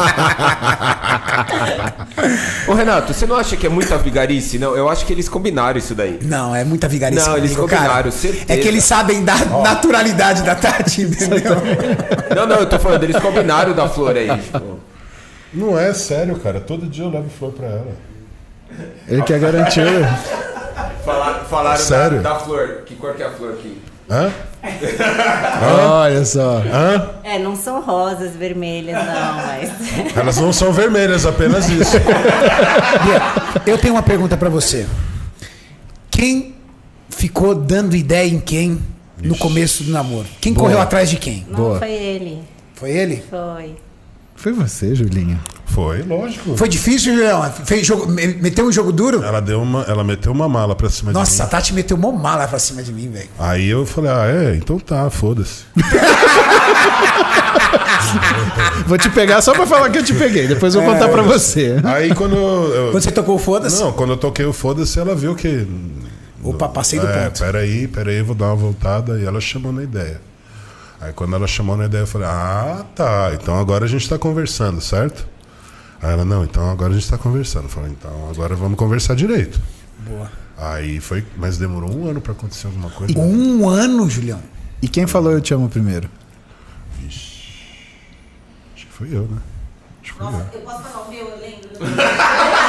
Caramba, você Foi lembra? você, Tati. Com 15 dias, ele falou assim, tio, vou casar com você, eu não acreditei. Se ferrou. Mas viajar, com dois meses de namoro, eu tive infecção de urina e teve que colocar supositório em mim. Você peidou na cara dele. Na hora que, você foi- na hora que ele foi colocar, Maurício, você pelo peidou. amor de Deus, tira a Tati da sala, velho. Eu voltei, mas você some nunca mais vai ligar pra você. Se ele ligar, ele casa, tadinho, mas não tá nem aqui pra ver mais isso. Aí foi verdade, tá bom. Tá vendo, Tati? Não tem que deixar a Tati aqui pra subir a audiência. Tati, Pelo amor de Deus, velho. senta aqui. É essa a verdade. Ó, a Tati quebra barraco, acho que foi inspirada em você. Viu? Tati quebra CT. A Tati quebra CT. Quanto tempo vocês estão juntos, Bia? Tem coisa que não Seis precisa anos. falar. cara. Seis anos? Seis anos já, cara. Seis anos, né, Julião? Uma cota. Ela foi a pessoa que me aguentou mais. É, foi, Julião. Sério. Mas ele é uma Ah, pessoa mas de se eu acho que aguentar. também agora você tá mais maduro Tô também, mais né, velho, Julião? né, Tá cara? mais Chega velho, uma hora né? que o cara assossega, né? Ele é bem tranquilo. Hoje ele é muito fácil de lidar com ele. Não é Eu difícil. não imagino, não, Júlio. não, ele é bem tranquilo. É, Bem. só não pisa no meu calo. Simplesmente você tem isso. calo, Júlio? Eu nunca vi calo. Bastante, velho. Acho que eu vi um calo, chama Renato Cariani. Aí depois. Renato Caliani. Caliani, A gente sentou, conversou. Eu tinha um Resolveu. Renato Caliani. A gente Aí o resolveu. Muzi tratou. Tratou. Resolveu. Até isso o Muzi trata. Toca aqui. Contra calosidades, chame o Muzi. Então, mas dele. Você conhece algum calo dele? Algum calo? É. Ah, vários, né? Vai. Vizinho Deixa ele sem chato. comida. Todo mundo tem. Deixa um bicho desse tamanho desse sem comida. Sem comida. Deixa. Cara, sem comida Carbo até eu. baixo é dramático, né, cara? Mas eu acho que qualquer dramático. cara Meu botou amigo, 100 carbo graminha de baixo, arroz. trembo alto. É a fórmula do insucesso. Botou 100 graminha de arroz, o cara não tolera mais nada. Não, e ontem eu? Eu fazendo a dieta certinha essa semana, papapá, papá. Aí ontem eu falei, meu, vai ter peixe em casa. Fiz cinco marmitinhas de peixe, 200 de tilápia, 200 de arroz branco. Comendo bem, cara. Um Estilo carbo Kaique bom, né? Pro. Exatamente. É, um pouquinho mais, né? O Kaique come aveia, não é que ele come, né? Aveia. Arroz né? e tilápia também. Ah, arroz de tilápia. Cara, beleza, coloquei o arroz de tilápia. Aí comi de manhã, né? Tomei, tomei logo depois do meu, no meu pós-treino. Eu gosto de um, de um, de um do isolado de morango, que, meu, eu acho que a Max acertou nesse gosto, ele ficou com gosto de Nossa, iogurte. ficou demais. Cara, a hora que você bate, eu bato duas, duas unidades do isolado de morango, morango com meia banana. Cara, fica com gosto de danoninho, cara. Fica, Impressionante, velho. Aí tomei pós-treino, fui tomar banho e voltei pra comer, né? Voltei pra comer, 200 gramas de arroz, 200 de tilápia. Mas eu tinha tomado whey, eu tava legal. Cara, começou a passar o dia Eu comecei a ter uma fome, mas uma fome. De tava, é. Parece que você não comeu nada, né, cara? Renato, dava duas horas, eu, eu atendi o paciente assim, nervoso pra acabar com a, a consulta, pra eu poder comer, cara. Eu falei, meu, preciso comer, preciso comer. Aí eu pegava, chamava a, a Vanessa do meu lado, que é minha assistente, que é nutricionista. Falava, Van, que horas que a gente comeu? Ela não deu ainda. Eu falei assim, Van, eu tô com fome. Aí dava, cara, duas horas e meia, eu tinha que comer. Eu terminei. no time. Cara, eu nunca passei tanta fome, velho. Quer, quer desgraçar com o cara no pré-contest, você só deixa peixe e tira carne. No. Nossa, é noa. É você 20, fez isso 20, comigo. 20 minutos, 20 minutos depois você não comeu. Cara, parece que você não come, velho. Quantos gramas de peixe você comia por refeição? O Júlio colocou 250, 220, Depois mas o Júlio... é- chegou a 180, Aí teve um, né? dia, teve um dia que o Júlio quis fazer um teste comigo, ele colocou é, 4 de 130, velho. Nossa. Com um carbo baixo. E pro meu azar que aconteceu no outro dia, o físico melhorou pra caramba. Aí o Júlio, Júlio falou assim, cara, proteína baixa. Aí ele me meteu 3, 4 dias de proteína baixa. E deu certo. Não, mas dá certo, que era o que Por a um gente estava período. falando outro dia, né? A gente cai proteína porque ela realmente você faz, você faz teu físico ele dá uma evoluída, né? E ele Por um você curto diminui- período de tempo. Exatamente. Não é, uma, não é um estilo de Não vida. é estilo tá, de gente? vida, exatamente. Até O porque Júlio, a, o Júlio, a proteína que, dá O saciedade. que, que o Júlio fez? Ele, ele tirou um dia a proteína, eu fiquei mais seco. Tirou do, outro dia a proteína, eu fiquei mais seco e a densidade manteve. No terceiro dia, o físico já caiu. Começou a ficar Aí forte. ele já subiu a proteína. Então, mas porque também começa a tirar a saciedade, né? A proteína ela garante saciedade. E o foda da tilápia é essa, por mais E que seja dentro da restrição proteína, calórica, né, Mussi? Bem ou mal, numa restrição calórica severa, muito treino, num ambiente hormonal alto, bem ou mal, com uma proteína alta, rola uma gliconeogênese quando necessário. Então, e aí você na foi- proteína baixa, no carbo baixo, meu amigo, ele fez Então. três dias pra puxar aquele restinho, sabe? Pra Foi- tirar e foi- aquela gordurinha mesmo. Foi a aula que eu dei tanto no, no, no primeiro dia do Interligas, que foi sobre a fisiologia da fome com o aumento de androgênios, né? Quanto que eu dei na, no congresso de um amigo meu, do Daniel Coimbra, do nutricionista. Acho que Pô, a galera aqui caramba, conhece, é cara. o Dani. E o que que acontece? O androgênio alto, ele faz aumentar todos os mecanismos de fome. Então, cara, é uma fome lazarenta, pra você comer pouco. Com androgênio não é pra qualquer um, cara. Ah, não é, né? Não é pra qualquer um, porque ele modifica completamente a fisiologia do hipotálamo. Então, Bia, o Júlio tá fazendo dieta? Tá. Quantas refeições livres por semana? Ele voltou do médico já fazendo dieta, bem regradinho. Agora acho que tá fazendo uma vez por semana. Uma vez ou duas por semana fora da dieta. Mas isso também é legal falar, sabe? No México, por exemplo, o moço perguntou se ele é tranquilinho ou não. No México, ele, né, foi uma, uma preparação bem cansativa. Você tava junto, vocês dois, né? Ele trabalhou bastante também. A gente puxou tudo. bastante. Mas mesmo assim, ele sob muito estresse, muito tranquilo, sabe? Ele sabe lidar com isso de uma forma. Você vai ficando velho, você vai aprendendo, né? A- a- Você tem que se programar. E eu aprendi a me programar e aprendi a programar pra tudo, né? Então eu tava lá na minha viagem, mas eu tinha que. Ela me ajudava, só que ela não é boa na cozinha, então eu fazia a comida, ela me Mas a. Bia fazia tudo, velho. Ela fazia na Puta, que casa, tirar o chapéu pra entendeu? você, Bia. Eu falei na viagem o seguinte. É. Eu falei pra Bia na viagem. é, você quer viajar? Você quer conhecer uma pessoa, você viaja com ela. E eu falei, Hum, Bia, hoje eu tive a oportunidade de conhecer uma outra Bia. Eu conheci a É, Bia exato. do fitness, esposa do Júlio. Hoje eu conheci uma Bia que é muito parceira do Júlio. Tipo, cara, ela tava ali o tempo todo lá do Júlio, uma preocupação, um cuidado. Júlio, você quer isso? Não. Ela ia, ela pegava. A comida do Júlio ele faz dele, mas o restante tudo. Não queria deixar a gente lavar a louça, não daqui que eu lavo tudo, e limpando a casa e preocupado, olhando o detalhe. E já querendo bater nos outros oponentes, que a bicha ali é brava, né? Ela já brava. olhava, não, você não vai perder desse cara, não, esse cara não tem, você, tipo, apoiando o cara, levantando o cara. É um Aí eu metro falei, eu sessenta de conheci- braveza. É, eu falei, conheci uma outra Bia e uma Bia companheira admirável do Julião. Parabéns, viu, Bia? Obrigado, obrigado. Isso daí é essencial, Renato, porque ali a gente estava realmente naquele espírito de equipe. Então, eu sabia da necessidade que vo- vocês tinham de ter eh, uma comida pronta, agilizada, porque eu percebi a necessidade lá do México, que a gente não ia conseguir comer na, na regra, não ia conseguir fazer tudo dentro do time e ia acabar atrapalhando também o- a vida de vocês. Vocês estavam lá para me ajudar. Não, cara. é, você e o Maurício, assim, chegaram. Então, eu- A o, gente chegou mi- chegando, o mínimo né, que eu tinha que fazer era tentar preservar o máximo uma condição segura para vocês e foi aquilo que eu tentei fazer. Pelo menos agilizando a comida para vocês, pelo Não, menos. mas seu mindset tava muito fera, velho. Assim, tipo, você não comendo nada, desgastado pra caramba. Julião, vamos gravar? Vamos. É, Vamos fazer? Vamos. é trabalho. Acabou, velho. Acabou. Trabalho, entendeu? Levar Entendeu? isso tudo como trabalho é, é- é essencial. Então, assim, tava muito bom ali, eu tava entre amigos, tava com a minha mulher. Vivendo o sonho. Vivendo um sonho, feliz, apesar da Tati estar brigando com você. A gente tava feliz. Caiu pra todo mundo, Julião. Relaxa, Julião. Tati, Caiu pra, pra você, todo mundo. caiu pra você também, Maurício? A gente tava feliz, Tati, é Mas olha aqui, eu também tenho que fazer um elogio pro Renato, viu, Tati? Impecável o comportamento dele lá no México. Pode ficar tranquila que eu fiquei aqui de olho. Olho bem não aberto, viu? dizer. Característica dela, olhos abertos. É, mas olha, Um radar impecável. pra mulher é um Conta radar. comigo. Ela não vê mais nada, ela só vê mulher. O radar só funciona para mulheres. Ô Bia, me fala uma coisa. O que, que são as coisas que mais deixam seu marido feliz? Que você vê que o olhinho dele brilha. Eu não posso falar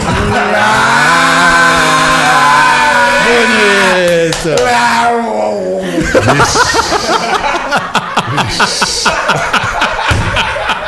Coisa mais fácil de responder no mundo, velho. Brilha, Entendeu? Nada como beber água.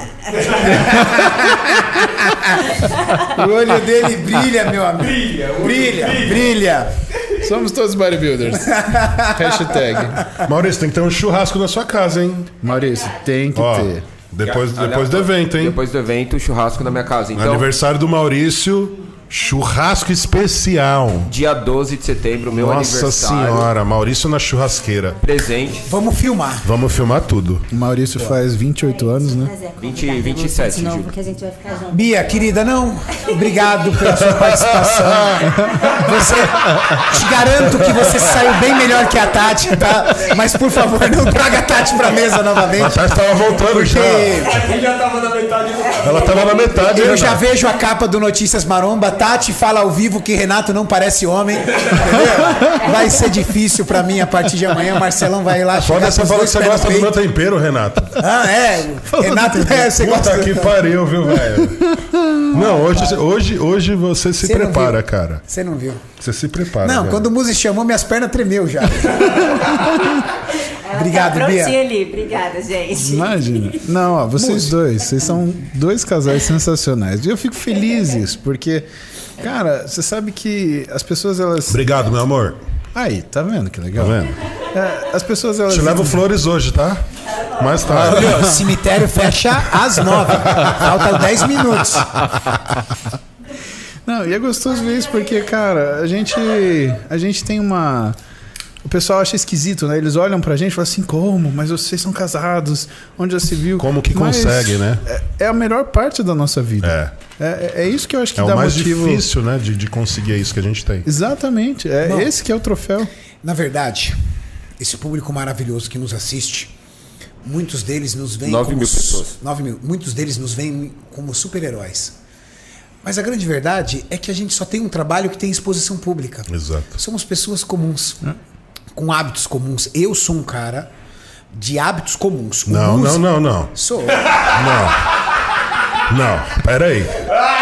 Tati. Pera aí, Renata. A gente é amigo, mas a gente tem que falar a verdade, velho. Tá, então me fala, alguma excentricidade minha? Passar creme no corpo todo, cara. Você quer mais Julio. excentricidade do que isso? Julio, todos os atletas do old school faziam isso. Eu mostro pra você Nasser El Sombate fazendo isso. Era muito comum passar hidratante no corpo. Todo. E isso é uma prática. Não, o corpo todo. Eu passo, ó. Onde eu Todo. passo. o- o- Todo, ela falou Não. todo. Eu passo hidratante no corpo, vou te falar na onde.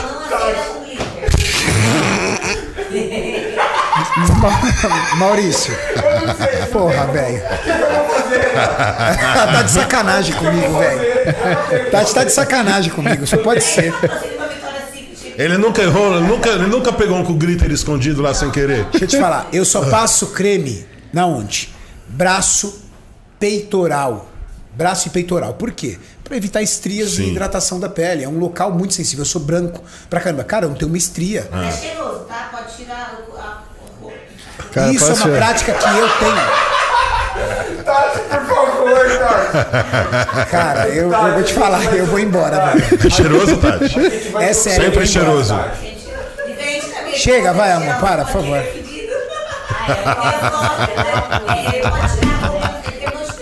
Quem que é fedido? Ah, é que você não tava na resenha aqui. cada casal com a sua tara. Naquele confronto que você e a Beta fugiram, Não, fugiram. O Júlio, a gente perguntou qual era uma mania do casal, ou alguma coisa. Aí a Bia falou assim: a minha mania é. Quando o Júlio. A, a, a, a forma que eu mais gosto do Júlio é quando ele chega suado e fedido da academia, eu fico me roçando nele. Nada mais justo, dele. pô. Aí eu falei assim, pô, tu tá de sacanagem comigo, você tá me sacaneando porque eu uso um creme hidratante que é perfumado e ela fala, cada um com a sua doideira, é né? verdade. E o pior é que a galera achou mais esquisito o Renato. Achou eu mais esquisito.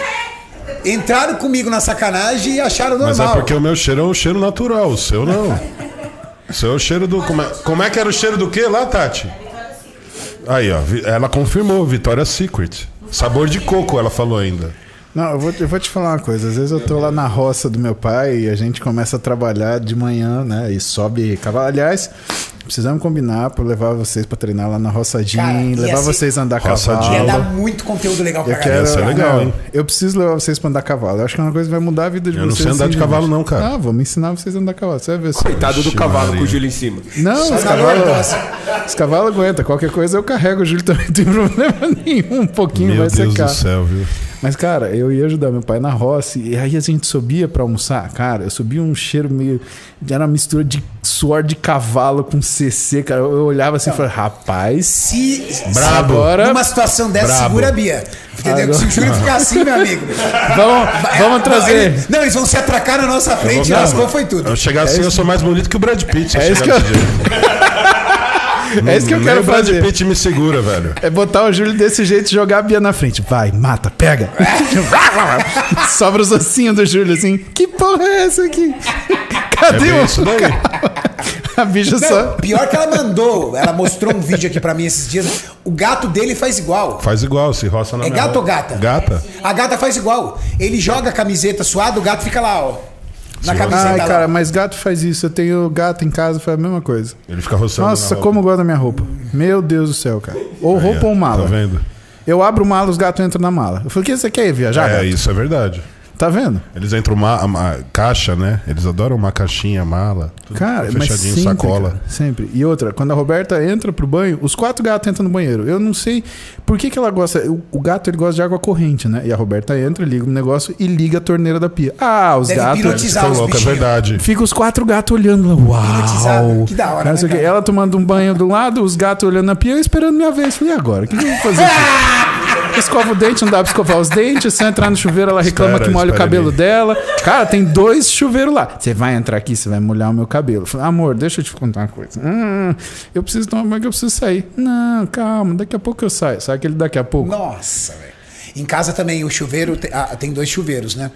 Só que a Tati toma numa temperatura tipo 70 graus. Cara, é sério. Escalda, eu já entrei no pele. box, ela no chuveiro dela, eu no meu chuveiro, no mesmo box. Cara, de me cair a pressão. Cara, eu acho que mulher é assim. A Roberta também é esse esquema, cara. Quente, quente, Cara, quente. me cai quente, a pressão. Não recomendo, faz mal, mas eu Não, eu vou te falar, eu fico. dá uma zoeira. Eu falo, ó, se eu cair aqui depois, você me cata. Fudeu. eu tenho uma dúvida pra você. Se eu souber. O que, Ah, que tá. é. Musipédia, mu- Musipédia, vai. Não, não, não. Ouvir se eu souber, entendeu? É a mesma coisa do Google falar, não entendo. o que, que é a Interligas? Pô, vocês E o que é Interligas dessa? 2.0? Ah, que legal. Pô, legal que você ficou sabendo disso daí. Bom, ano passado a gente teve a pandemia e as faculdades entraram em greve. Né? Entrar em greve. Todo mundo fechou, lockdown, aquele diabo 4, ninguém. Até para poder entender depois como é que ia funcionar, né? Que aí veio É, online depois. Exatamente. E, e aí? O que, que começou a acontecer? Duas ligas de medicina, né? Porque o curso de medicina, quando os alunos eles querem ter uma atividade antes né, da, da- de conhecer profissionalmente aquilo, então o cara quer ser médico do esporte, por exemplo. Então, antes dele passar na especialidade, fazer qualquer coisa, ele se junta em uma liga, tem um professor que é um preceptor, né? E aí, nessa liga é um trabalho além do horário normal de aula, onde ele acompanha atendimentos, tem aulas, tem ganho de conhecimento em cima disso. Uma extensão acadêmica. Exatamente, uma Que extensão legal, acadêmica. cara. E Né? isso E é pra- isso- apenas para alunos de medicina ou, por exemplo, farmácia bioquímica, essas coisas? Essa parte é legal, Renato, porque o que, que acontece? A priori, isso era um movimento que acontecia em faculdades de medicina, porque o cara fazia liga de cirurgia gástrica, ele fazia liga de endocrinologia, liga de E medicina estudando. esportiva, estudando. Imagina então, como o cara sai. O cara sai um rato de lá, cara. Exato, ele já sai aclimatado à especialidade que ele vai fazer. Então ele tem que estudar os seis anos certinho, só que ele já está fazendo, né? Ele já está tendo contato com aquilo lá, né? E aí, ah, essas duas ligas me procuraram para dar aula. Chamei um aluno meu, que é o Ulisses, falei, Ulisses, ó, tem essas duas ligas que estão querendo a mesma aula, então eu vou juntar as duas e dar uma aula para elas. Você não quer chamar o pessoal da tua faculdade? Ele estuda na Unimes, lá em Santos. Né? Você não quer chamar aqui? A gente tem essa proximidade. Eu dou essa aula para vocês também. Aí, e ele me chama de doutor, né? Eu acho engraçado isso. O Ulisses é meu amigo, cara, meu parceiro. É o doutor, o doutor. E ele falou assim: Ô doutor, acho que tem outras ligas querendo participar também, elas se interessariam. Posso chamar? Eu falei: pode. O Ulisses montou, montou uma equipe de seis caras, seis alunos de medicina. Os caras fizeram o, o- avisaram, começaram a entrar em contato para ver quem queria assistir a aula. No final, Renato tinha 16 mil alunos cadastrados. Que? 11 Explodiu. países, 311 ligas de medicina. E aí os alunos que não tinham liga nenhuma, mas queriam conhecer sobre medicina esportiva, eles pediam para entrar, eu falei, e agora? E a gente assumiu esses caras. Então a gente criou um Interligas, que eram todas as ligas de medicina. Eu cheguei a fazer uma palestra para eles. Eu Exatamente. cheguei. E aí, o que, que a gente fez? É, como eram todas as, era tanta gente assim, eu falei, bom, vou dar um curso para eles. E como a gente estava em pandemia, eu fiz um curso de 10 módulos para eles, onde eu ensinei essa parte de medicina esportiva, principalmente da avaliação física, metabólica, clínica, como é que a gente cuida dessas coisas. Então, ganho de massa muscular, perda de gordura, é, obesidade, emagrecimento, tudo isso em 10 módulos né, para eles se aclimatarem para aquilo e conhecerem um pouco mais. O cara que ia fazer medicina esportiva, ele ia conhecer um pouco mais do dia a dia da profissão. O cara que não, por exemplo, decidisse não ir, pelo menos eu estava dando para ele a oportunidade de conhecer uma coisa que ele, né, ah, não gostei, mas me interessa saber pessoalmente, sei lá, vou fazer cirurgia, mas eu gosto de saber sobre isso. E como tinha muita parte metabólica, o pessoal da nutrição, pô, não posso fazer também, eu queria assistir. Falei, cara, que oportunidade para ensinar essa molecada a trabalhar a interdisciplinaridade. Chamei a Aline Davi, que é professora da São Camilo, aí a gente criou o Interligas Nutrição. Chamei, o, aliás, o braço de nutrição do Interligas. Chamei o professor Lancha Júnior da USP, a gente criou o braço de Mas só educação cara física. pesado também, meu. Só cara. Nossa Não, senhora, velho. escuta. Só pesado. Rodrigo Manda, que é da biomedicina, que é que trabalha, na, trabalha na seleção brasileira para cuidar da, da biomedicina. O Wesley Delanogari, que é um psicólogo lá do, do sul de Florianópolis, cuidar da psicologia. O Davi Ronce, daqui de São Paulo, que ele faz um, um Eu trabalho. acho que você chamou o sabe? Porque o bicho tá numa alegria de dar gosto, Exatamente, cara. que é a surpresa final. Aí eu chamei o Kaminski para ser da farmácia. Pô, e o que, legal, que é o tesão? É ensinar as pessoas a trabalharem desde cedo de forma interdisciplinar. Né? Que é o quê? São aulas de conhecimentos da área da saúde que o cara que é aluno né, de uma área da saúde específica, a gente tem sete preceptores. Né? Então, eu, a Aline, o Lancho, o Davi, o Rodrigo, o Kaminski e o Wesley. Né? E, e que a gente tem aula, por exemplo, a gente teve aula semana passada, né? Eu e o Wesley, de eu falei sobre mecanismos eh, de modificação da fome advindos de androgênio, neurológicos da fome modificados por androgênio, e o Wesley falou da parte de neurociência, porque ele é psicólogo, né? De tomadas de decisões. Você imagina a puta aula que os caras da medicina nunca teriam na faculdade de medicina. E a conexão entre os assuntos. Exatamente. E o cara que é da educação física, da nutrição, ele pode assistir.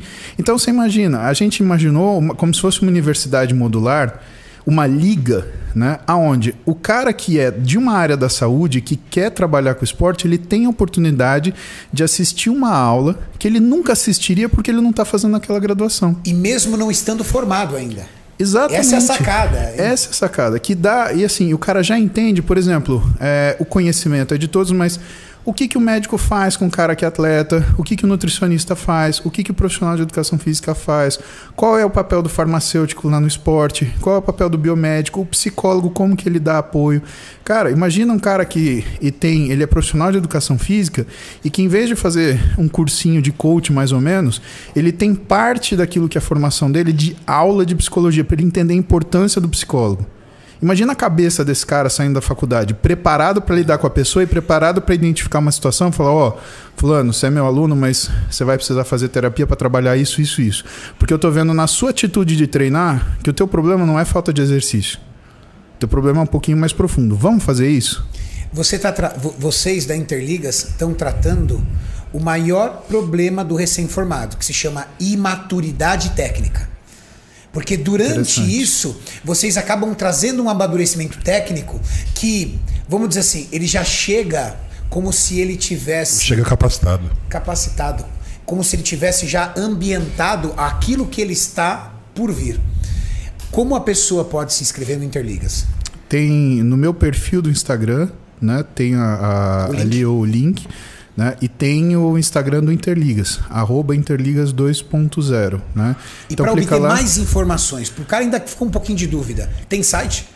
Tem, é só clicar, tem uma, tem uma landing page, clicando no, no, no link lá, né, que tá lá no meu perfil ou no perfil do Interligas 2.0 e que ele já faz inscrição. Sabe o que, que é o melhor? É gratuito. Que Gratuito. Para alunos de, isso eu fiz questão para alunos A de aula que eu dei graduação. era mais de 700 pessoas eu Ah. tinha na minha aula. 700 pessoas, Mais Julião. 700 pessoas Você lembra no do que você falou? Eu falei de fisiculturismo e educação física. Tua área total. Tu era, não, eu fiz sem, Porque imagina, sem papel, sem nada. Quando um cara vai ouvir isso numa faculdade? Não, quando Imagina, um cara- foi a minha quando um maior cara de- palestra, o maior quando um volume cara- de pessoas que eu dei. quando um Quando? cara de medicina vai poder ter o Júlio Balestrin dando uma aula para ele. Foi aquele menino que veio aqui uma vez. Ele trouxe. Ele veio aqui uma vez. Lembro.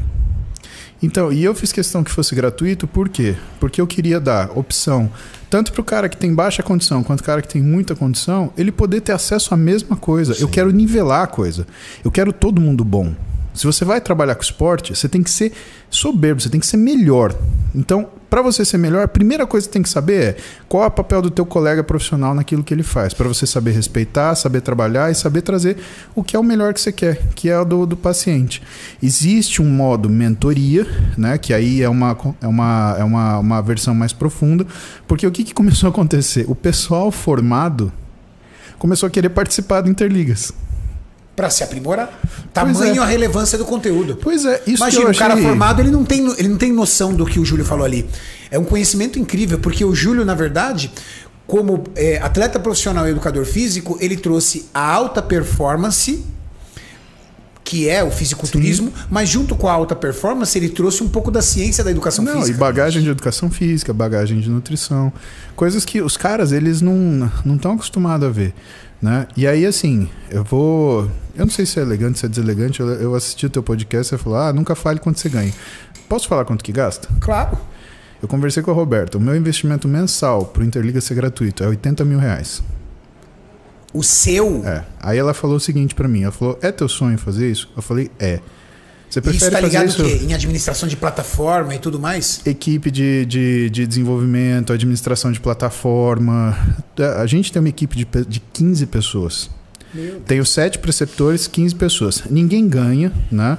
E eu fui muito transparente com todos. Falei, ó, não posso te pagar por isso. Isso eu tô te pedindo pessoalmente porque é um sonho meu. Você topa ser o meu preceptor no Interligas para cuidar disso, né? E os sete caras amarradões, né? Os seis caras e eu amarradões. Não, estamos com você. O Pô, que o Camis ficou blá. felizão, mandou mensagem pra mim, se sentiu honrado. Então. Porque, ou seja, as pessoas já chegaram nelas, nos profissionais, a relevância do projeto, Exatamente. E a assim... nobreza. E, cara, pra mim vale a pena, porque eu tô realizando um sonho. A Roberta, claro, ela me deu um tempo. Ela falou, ó, você me dá um tempo tal, porque não, não dá pra gente deslanchar esse, esse investimento ad eterno. Então, o que, que a gente fez? O cara que é ter formado, ele não tem um trabalho? Ele não tem um custo? A gente cobra um valor de 100 reais de mentoria por mês para ele ter aula com Lancha Júnior, Aline Davi, Gabriel Kaminski. Cara, toda semana, duas horas de aula e ainda com discussão de caso e mais. Ele tem acesso a essas aulas que ele não assistiu depois. Então, se ele quiser assistir de novo, a gente montou uma plataforma, né, a biblioteca das aulas, e a gente está construindo isso daí. Maurício, vamos abrir o chat aí de perguntas? Vamos, Renato. Renato, eu recebi uma mensagem aqui. Ah. Eu tô com medo de abrir, mas eu vou abrir. Roberta Musi? Não, não. Vixe, nem brinca. A, a Roberta falou. a- o Muzi falou que a Roberta não assiste. É, Roberta, não é que eu não assisto, não fala assim do nosso podcast. Verdade. Ela está trabalhando no- no- na pós-graduação dela. Ela não assiste nada de fisiculturismo. É isso, né? E aqui não é Não, podcast fisiculturismo, Mauricião. Por favor, não fale mal do seu próprio trabalho. Aqui é um podcast que tá abre. falando mal, não Não, tô Mauricião falando mal. queimando ao vivo o nosso podcast. Ao vivo. Ao Falando vivo. mal. Caramba. Como não? Você vira. Tati, fala alguma coisa, Tati. Você vira fala na cara alguma larga. coisa, Tati. O Maurício vira na cara larga e fala que a mulher do Muzi não assiste a Exatamente. gente. Porra, Não, esse Ela é- não dá Ela não audiência, assiste ela não dá Ele é um audiência estrategista de marketing ma- master nosso mesmo, meu. Não, ela não É assiste. ele ela- já falou isso ao vivo, já falou isso nos vídeos. Falou ao Ela vivo não nada, ela Maurício. Ô, podcast. Maurício, você vai continuar insistindo? Maurício, Você jura que você vai continuar insistindo nessa? De afundar a gente mesmo? Mário, Deixa eu colocar o áudio aqui. Deixa eu explicar isso. Eu vou explicar isso aí. Ela não assiste na hora. Por quê? Sexta-feira é a noite que ela faz as reuniões do mestrado dela. Ela tá na fase de qualificação, ela tá na reta final, então ela não consegue assistir. Mas ela assiste depois. Claro, e principalmente quando rola os cortes. Às vezes tem um corte Sim. legal, uma capa legal de corte. Quero fazer um curso dela depois é, nessa parte. Você vai gostar, viu, Tati? A gente, antes disso, a gente podia sentar jantar junto, né? Pô, sem podcast, nós seis. Ia ser massa, né? Lê aí, Maurício. Ó, peraí. O que acontece? Os gatos adoram água corrente. E É um de onde merda, né? surgiu isso? Lá no Egito, na época da Cleópatra, na época Igor, de Armin-Ra, seu merda. ele começou a criar gatos e ele obrigava os gatos a observarem ele enquanto ele fazia xixi. Porque o faraó acha que sempre tem o poder, né? O faraó é sempre foda, tem o poder sobre tudo.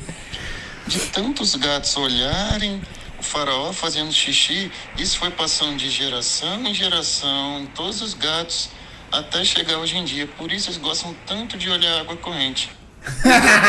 Interessante. o Igor é uma peste. Que peste, moleque. Aí logo cara. depois ele mandou assim, ele falou, mano, eu sou mongol.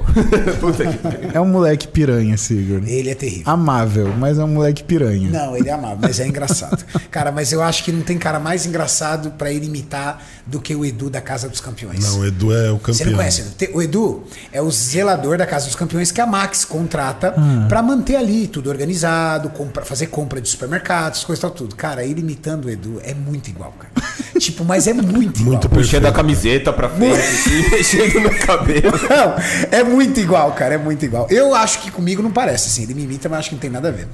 Ah, Renato, eu acho que às vezes. Você acha que tem? Não, A voz, cara, bem, a voz vai bem. dele, ele consegue. Ele consegue. Maurício, estarei presente nesse seu Ah, tem nada a ver, churrasco ó. de aniversário, tá, filho? Comprarei a friboi e levarei. Ah, Renato, isso daí é meio coisa sua, viu? Ai, ai, ai, ai. Olha, filha. É, tem. Tem aí, Maurício, pergunta? O Caio Murilo, Caio Murilo. Teve- Caio. Grande, um Caio. Murilo, Caio. Renato, Júlio, Muzi, Mauricião e Max Titânio, meu agradecimento em público. Sou grato a vocês por ajudarem a mudar a minha vida. Após a Casa dos Campeões, desde a vida profissional ao mindset, tudo mudou. Lembra aquele rapaz obeso? Que nós Lembro, trouxemos para lembro. um ele ele passar uma experiência conosco? Aquilo foi traumático para a mente dele no ponto positivo. E hoje, cara, ele é um motivador dentro do Instagram dele. Ele faz Que vídeo legal. motivacional, ele treina, ele mostra, ele explica o que ele tá fazendo. Ou seja, ele literalmente mudou totalmente o estilo de vida. E ele mandou outra aqui assim: Muzi, graças ao nosso vídeo, recebo dezenas de mensagens todos os dias dizendo que estão saindo da obesidade. Quem isso é quiser muito conferir, bacana. mostra lá todos os dias lá no Instagram dele. O Instagram dele é Caio Murilo TV, pessoal. Caio com K. O Felipe Pérez mandou assim: é, é possível um shape com dieta à base de proteína bovina, não com outra? Só na carne vermelha? Começa você, Ju. É, mas o colesterol vai na tampa, né, meu filho? Verdade. É, ao menos que você tenha condições financeiras de comprar filé mignon. Aí o colesterol vai baixar bastante, porque aí você vai utilizar uma gordura, uma carne com aproximadamente 3% de gordura. Então, mas aí que tá. Mas eu queria entender, na verdade a pergunta não é essa, né? Por que só a carne vermelha? Então, é isso que eu queria Talvez entender. ele não qual é. porque o peixe Júlio, é, frango, o, né, o? Júlio, ele teve um período da vida dele que ele só comia carne vermelha, né, Julião? É, eu, gosto, eu gosto mais de carne vermelha, eu gosto muito, mas O- Então, Agora, mas aí aí o você Júlio enchia, incorporou na tilápia, o Julião incorporou na tilápia e se adaptou super bem. super bem. Então, mas carne vermelha, você não chegava na terceira, quarta refeição, você não tava cheião? Então, mas aí que tá. O fato de eu ter que comer demais, eu não sabia o porquê que eu tava cheio, porque eu tava sempre Ah, cheio. Entendi. Entendeu? Era mas muita é- coisa, né? Mas era o que eu conseguia comer. Então era proteína demais, fácil solubilidade. Mas chegou um momento que eu comia tanta carne que comecei a machucar minha gengiva. Caramba, A bicho. carne vai entrando, né? Entre os dentes, e aquilo vai machucando. Aí você passa o fio dental, escova, e aquilo vai macetando, macetando. Daqui a pouco você tá com a boca toda enfiridada. Aí a solução é só carne moída. Eu uso muito whey. Das minhas seis refeições, duas são com whey. É, uma com frango, duas com carne. Cara, você sabe que a minha comfort food é aquele wheyzinho de morango isolado da Max com banana. A whey, pra mim, o melhor de Meu. todos é o Pra mim, meu o comfort limão. food é à noite. Pasta de amendoim, whey de cookies da Max com pedaço de biscoito e iogurte natural desnatado. Pasta de amendoim à noite não te dá refluxo? Cara, pra mim é infernal à noite, Nada, cara. nada. Ah, eu qualquer gordura Nem dá mais. refluxo e nem acne. Me solta um pouco. Mas eu utilizo gordura na primeira refeição, 4 gemas. Ah. Gordura na última refeição, aproximadamente 20 gramas de gordura vindas da pasta de amendoim. E o resto só residual. Não aplico nenhuma outra refeição com gordura. E, e a pasta que ele usa é boa, hein? Eu já, eu já é contei, absurdo. eu já contei pra vocês a história, minha história com TCM. Não. MCT. É, TCM Mesma é coisa, né? MCT. Triglicerídeo de cadeia média. É. Ah, Cara, como é que- de- deixa eu contar essa história pra você. Isso Puta me dá dor de barriga. Então, escuta essa muita, história. muita. Eu morava em Santana. muita. Eu já Funciona, lembrei de outra coisa. funciona Cara. como um purgante. Então, eu morava. Eu morava em Boa, Santana Renatão. e treinava na companhia atlética lá na Zona Sul, no Brooklyn. Tá? É um Cinco caminho. horas da manhã também, eu. Cinco- então, mas 5 horas da manhã, que é rápido, é 35 minutos que eu demorava pra chegar lá. E aí eu tem a tinha. a chatice de estacionar o carro. Não, pô, eu tinha que chato. subir. Eu tinha que passar todo o engenheiro Caetano Álvares. Alô, galera da Zona Norte, um beijo pra vocês, um abraço, saudade daí. Então eu tinha que ir todo o engenheiro Caetano Álvares, toda a marginal Tietê. Aí eu pegava a marginal. Aliás, a parte da marginal Tietê, toda a marginal Pinheiros. Aí eu chegava no meu consultório, que ficava na rua São São Alves dos Santos, do lado da Companhia Atlética. E como eu saía muito cedo para não pegar trânsito, então eu falei, meu, vou ficar dormindo. Então eu saía 4 e 10 da manhã, chegava, aliás, saía 10 para as 4 da manhã, chegava lá umas 5 e meia, 5 e 20 e treinava das 5 e 20 até umas 7 tranquilamente. Aí, cara, eu li um artigo, eu lembro disso, um domingo, falando sobre MCT e treino. É, porque MCT e treino, PPP você usa Usando pra 03. treino. Exatamente esse filho da puta, só que era Daquele 03. apelo da gordura hidrossolúvel convertida mais rápida na forma de energia? 0,3 ml por quilograma de peso. Eu pesava 100, 30 ml de MCT. Cara, 30 ml de MCT é uma é uma uma xicrinha, né? Eu olhei e falei, cara, tipo será óleo de isso- também? Cara, será que isso tá certo, velho? Aí eu olhei, cara, falei, tá certo, cara. Será que eu não tô sonhando? Não, tá certo. Aí eu tomei o negócio. Tô indo no meu carro, pá, pá, pá, era uma BMW, cara, 93. Sabe aquela BMW a 325i clássica? Arcona. Então, a diferença é que a gente tava em 2000 e tralalá, né? Mas, meu, era o meu carro. De repente, cara, parecia que o demônio tinha pegado meu reto sigmoide feito assim. Eu falei, o que que é isso, Óleo de rícino mesmo, né? O quê? Eu segurei, eu travei aqui assim, enfiei o pé. Cara, eu fui a 200 por hora, do final da Marginal Tietê até o começo da Marginal Pinheiros. Fiz a volta, eu Orando. não sei como. Orando? Eu tava numa missa, cara. E eu parei o carro de qualquer jeito na frente da, na, na- da companhia atlética, de um jeito que eu subi, pulei a catraca e a moça gritou assim: é sequestro? Eu falei, não, é caganeira. E entrei no banheiro. Malandro, eu saí 30 minutos depois do banheiro. 30! O Marcelo Donis, que era meu treinador na época, falou: E aí, você não vai treinar? Eu olhei pra cara dele suado e falei: Treinei. Ah, eu treinei. Puta. Aqui eu não faço mais nada. Eu peguei Mas- e saí gasto com essa porca desses negócios de gordura. Hoje até isso tem Pois é. pavor. Mas é, essa história do MCT pré-treino é muito ligado com um hábito muito comum aí que eu vejo de gordura do óleo de coco no café. Porra. Por quê? Porque pela concentração de TCM presente no óleo de coco. Então é a mesma teoria. Exato. É a mesma teoria. O que eu não consigo entender é como essa substância vai conseguir ser melhor do que uma fonte de carboidrato como fonte de energia. E eu acho que isso não se aplica para fisiculturista, para exercício. Isso não.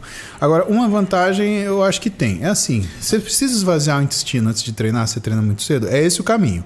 Cara, você tomou um cafezinho com MCT, malandro, você faz número 2 ali em questão de 5 minutos. Ele já bate, já. pum, você já. Só lubrificado nas bordas que dá.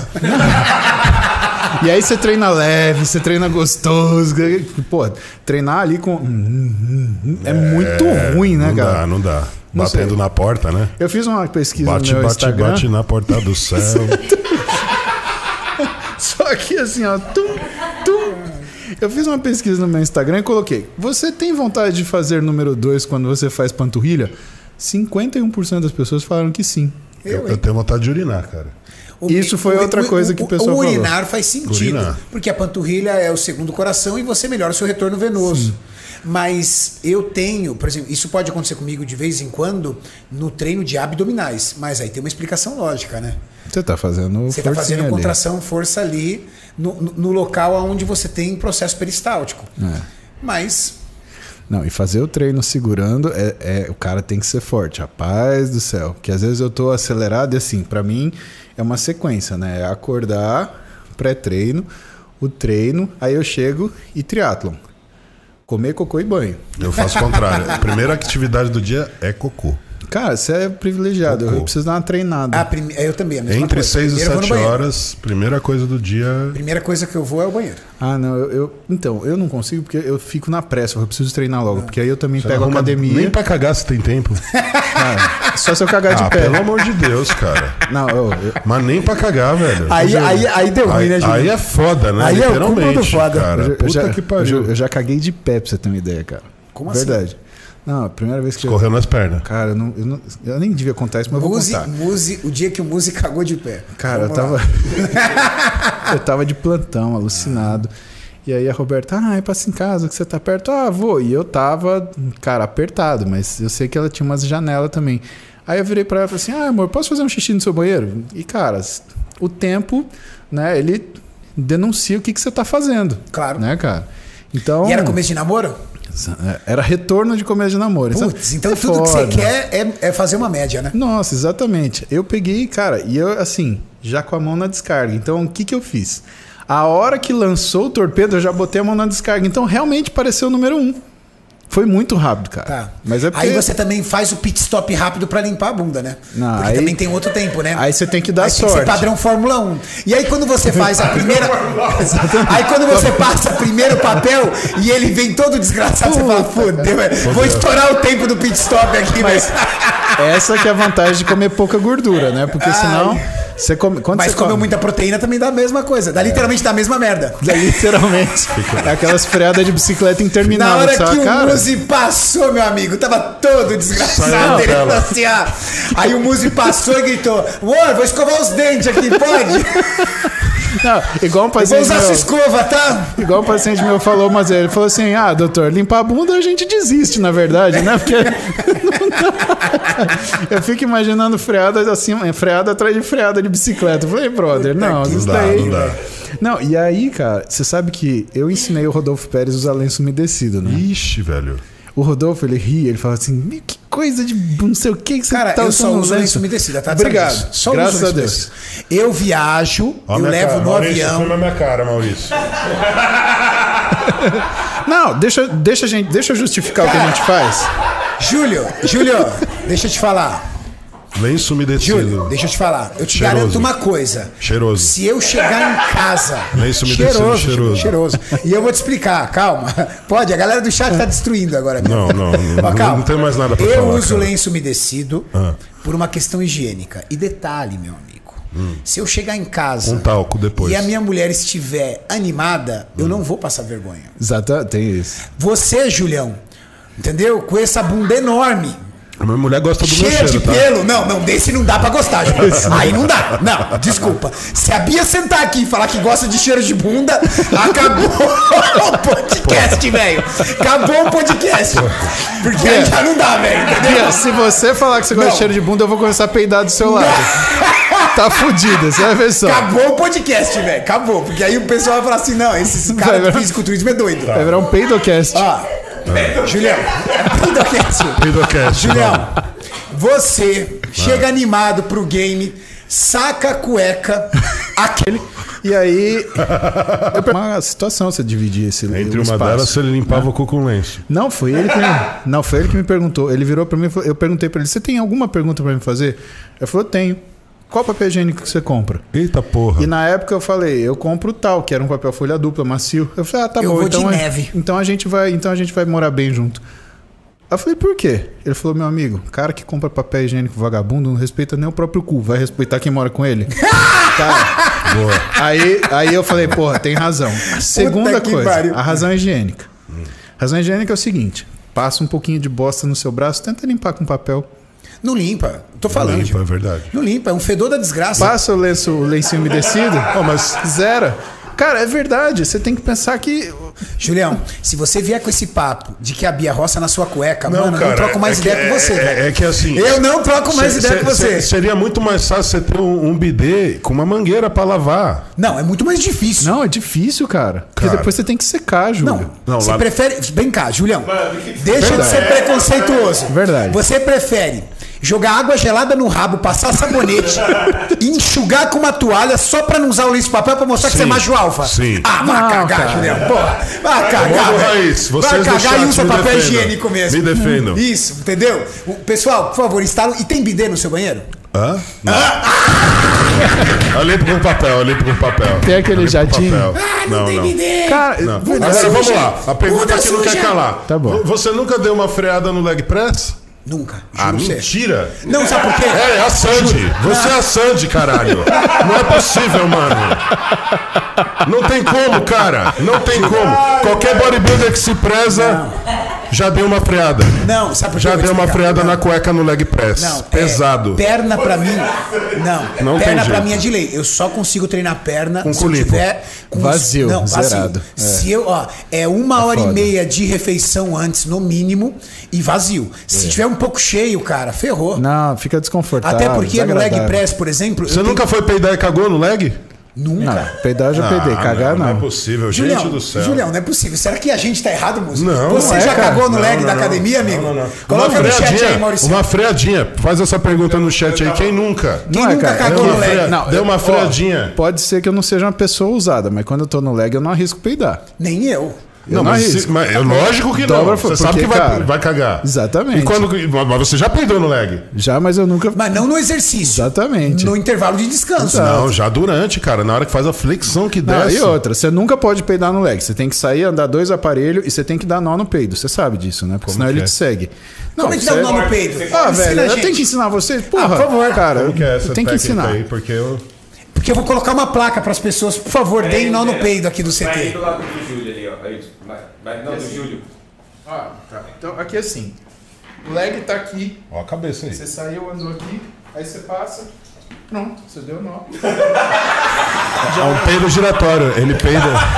É um Deu nó no peido. Ele morre Você ali. tem, você tem que dar uma Ele ali? giratória, porque ele fica ali, porque tem coisa mais desagradável. Você tá no leg e peida, chega alguém que te conhece e fala. Não, mas é ah, a lei de Murphy, você não sabia? cara? Se você peidar na academia, vai chegar a menina mais bonita da academia pra falar oi Sim. pra você, velho. Cara, Renato. É de lei. Isso aconteceu com um amigo meu, professor. Ai, meu Deus. Calma, amor, é só fala. uma metáfora. Meu Deixa eu te contar, aconteceu um amigo meu que é professor, eu não vou falar o nome do Alexandre. Ai, falei. E o Alexandre ele tinha mania de peidar num canto, que era do lado de uma máquina de glúteo Ah, que ele ficava no fim cantinho da do cadeira. peido dele. Eu sabia que quando o Alexandre tava lá, ele tava peidando. Básico. O Ziad sabe disso, a Adriana que dava aula pra mim sabe disso, todo mundo sabe que o Alexandre ia falar, aquele canto era pra peidar. Canto do peido. Cara, um dia eu tô treinando, pá, no outro canto, no crossover, e ele vai pro cantinho. Nisso, chega uma menina, que era uma menina que treinava, ela era toda de cumprimentar todo mundo. Ah, mas ela foi reta nele, o Alexandre tava de costa peidando. Nisso. Mentira, de costa "Ale, pra ela." Aí ele olhou, não, não vem aqui. Cara, não deu tempo, eu só vi a cara da menina transformar assim. Sabe quando parece que a menina tem. Acabou o encanto. Ela voltou pra trás. Ela embrulhou toda. E ele ficou assim com aquela cara. Não vem aqui não, assim, cara. Eu falei, Alexandre, você não deu nó no peido, velho. E outra, deu nó, vaza dali. Porque senão te segue. É uma coisa fiel, cara. Só não pode ser albumina. Puta, cara. Pô, a gente é da geração da albumina. Albumina, né? você lembra? Quanta albumina eu tomei na sua loja? hein? Júlio. Não, Nossa, ponte- o Júlio. ponte Não, de o Júlio era sulfeto, famoso cara. espanta cliente, entendeu? Era o espanta. Rapaz, era eu que sustentava aquela loja, eu vendia pra caralho, bicho. Julião, você era o espanta cliente com seus peidos, Júlio. Não, isso é verdade. Peidava mesmo. Peidava demais, velho. Não Meu tinha Deus como, velho. Não, eu sei, eu pedava na aula Eu tinha de que segurar o peso lá e comer o que tinha, né? Comprava ali do lado dos pão de batata que tinha. Lembra, Júlio? Tinha uns pão de batata Ó. catupiry ali, aquilo que eu comia, velho. PFs do tiozinho lá, do mesmo pão de batata, lembra que ele faz os PFs lá? É. Anos 2000, eu comprava albumina numa lojinha que ficava lá na, na, na Galeria do Rock, que era Puta, dá lá- Mel e Pólen. Mel e Pólen. Mel e Pólen. Exatamente. Não, uma das primeiras lojas de São Paulo. Quer ver a memória? Mel e Polly, sabe com quem que você comprava? Com o Henrique. Ele ficava na Exatamente. porta explicando Exatamente. tecnicamente que o hipercalórico, E não sei o que lá. Exatamente. E depois eles criaram a distribuidora chamada Volt, lembra? Isso. Sim! A- O lance era o seguinte: você tinha a Mel e Polly ou a Combate Sport? É. Combate Exatamente. Sport ainda existe. Eu acho que é Nelson, dono da Combate. Isso. Acho que é Nelson. Entendeu? Pessoal da Combate Sport, um abraço. Eu acho que foi a primeira. A primeira loja de São a Paulo. primeira loja de São Paulo, cara, ainda existe. Lá na Praça da República. Sim. E a Mel e Polly, que ficava ali perto da. Ela, na verdade, Na ela não Galeria ficava. do na- Rock. Ela não ficava na Galeria do Rock. É do rap, não é? Não, ela É, ficava não. na, na, na, na, na galeria da. Acho que é 11 de abril, alguma coisa de abril, lembra? É, você tinha Aquela que descer uma né? escada, ela ficava a escada, ela ficava do lado direito. Uma portinha Exatamente, assim, uma portinha. A foto do. Antunes, foto do Serafim na parede. Exatamente. Aquelas massa volt de 8 quilos. Maciste, você lembra dessa maciste, Cara, era o meu sonho comprar um pote daquele, cara. Pra morrer de dor de barriga, Meu né? Deus. Não, e eu comprava- proteína de soja, E eu comprava era albumina. proteína de soja, albumina e, E maltodestrina e cheio de gordura. Exatamente. Ah, era óleo de girassol. Exatamente. Meu amigo. Cara, e Como mudou a às forma? vezes Era uma tava- ração, né, velho? Era uma ração. Uma ração humana, praticamente. E às vezes eu tava na aula de fisiologia, eu via os caras dormindo do meu lado, eu mandava aquele SPM, sabe? Nossa. Silencioso, porém mortal. Eu só senti aquele fué. Quando fez fué, vi uns cinco caras sai- assim. E eu- sabia que era você, né? Quando, quando sai quente, É silencioso, sempre foge, velho. É Meu sempre amigo, maromba. Eu vou, eu vou receber a fama mesmo, então eu deitava na cama. Ué, vamos falar, peidou, foi o grandão ali, caralho. Ah, se é pra isso, quer, você quer brincar dessa brincadeira? Então você Me é aguarda. profissional. Vou tomar albumina, amino, proteína com ponte de sulfeto. Aquilo lá sai ácido, é por isso que ácido. queima. Não, na volta do México eu tava demais, viu, velho? Mano. Mas o, o Julião, ele tinha um problema muito sério de absorção de proteína na época. Então isso piorava ainda mais. Por quê? Ele usava muita proteína líquida, albumina, proteína que de tinha, essas né? coisas que tinha. E, e- e, cara, eu, eu, eu tinha dó do Julião porque, cara, ele sofria demais. Ele usava pepsina, lembra, Julião? Usava tudo quanto é coisa para tentar melhorar o processo digestivo, mas ele teve que vir na experiência, entender os mecanismos do físico dele, mudar a estratégia dietética dele para poder fazer. Hoje eu tô muito melhor, mas tem Não. que comer completamente limpo. Será que você tinha desbiose nessa época? Muito provavelmente. Além da desbiose, o Júlio ele tem um intestino um pouco irritado, né, Julião? Tenho, Do tenho. histórico de hipercalorias de anos e anos, né, Anos e Julião? anos, e é muito sensível a qualquer coisa meu intestino solta. Cara, eu vou te falar uma coisa que eu nunca falei pra você, mas eu falei pro Renato já. A época que a tua saúde estava mais complicada foi quando você voltou do Kuwait. Sério, você, veio com, você veio com alteração de exame, eu- assim, sendo muito transparente. Você mudar de categoria, fez o seu físico, que sempre foi um físico de muita silhueta, um físico muito estético, ele aparecer muito mais. Eu acho muito mais bonito o seu físico do jeito que tá hoje. Cara, teu exame é impressionante.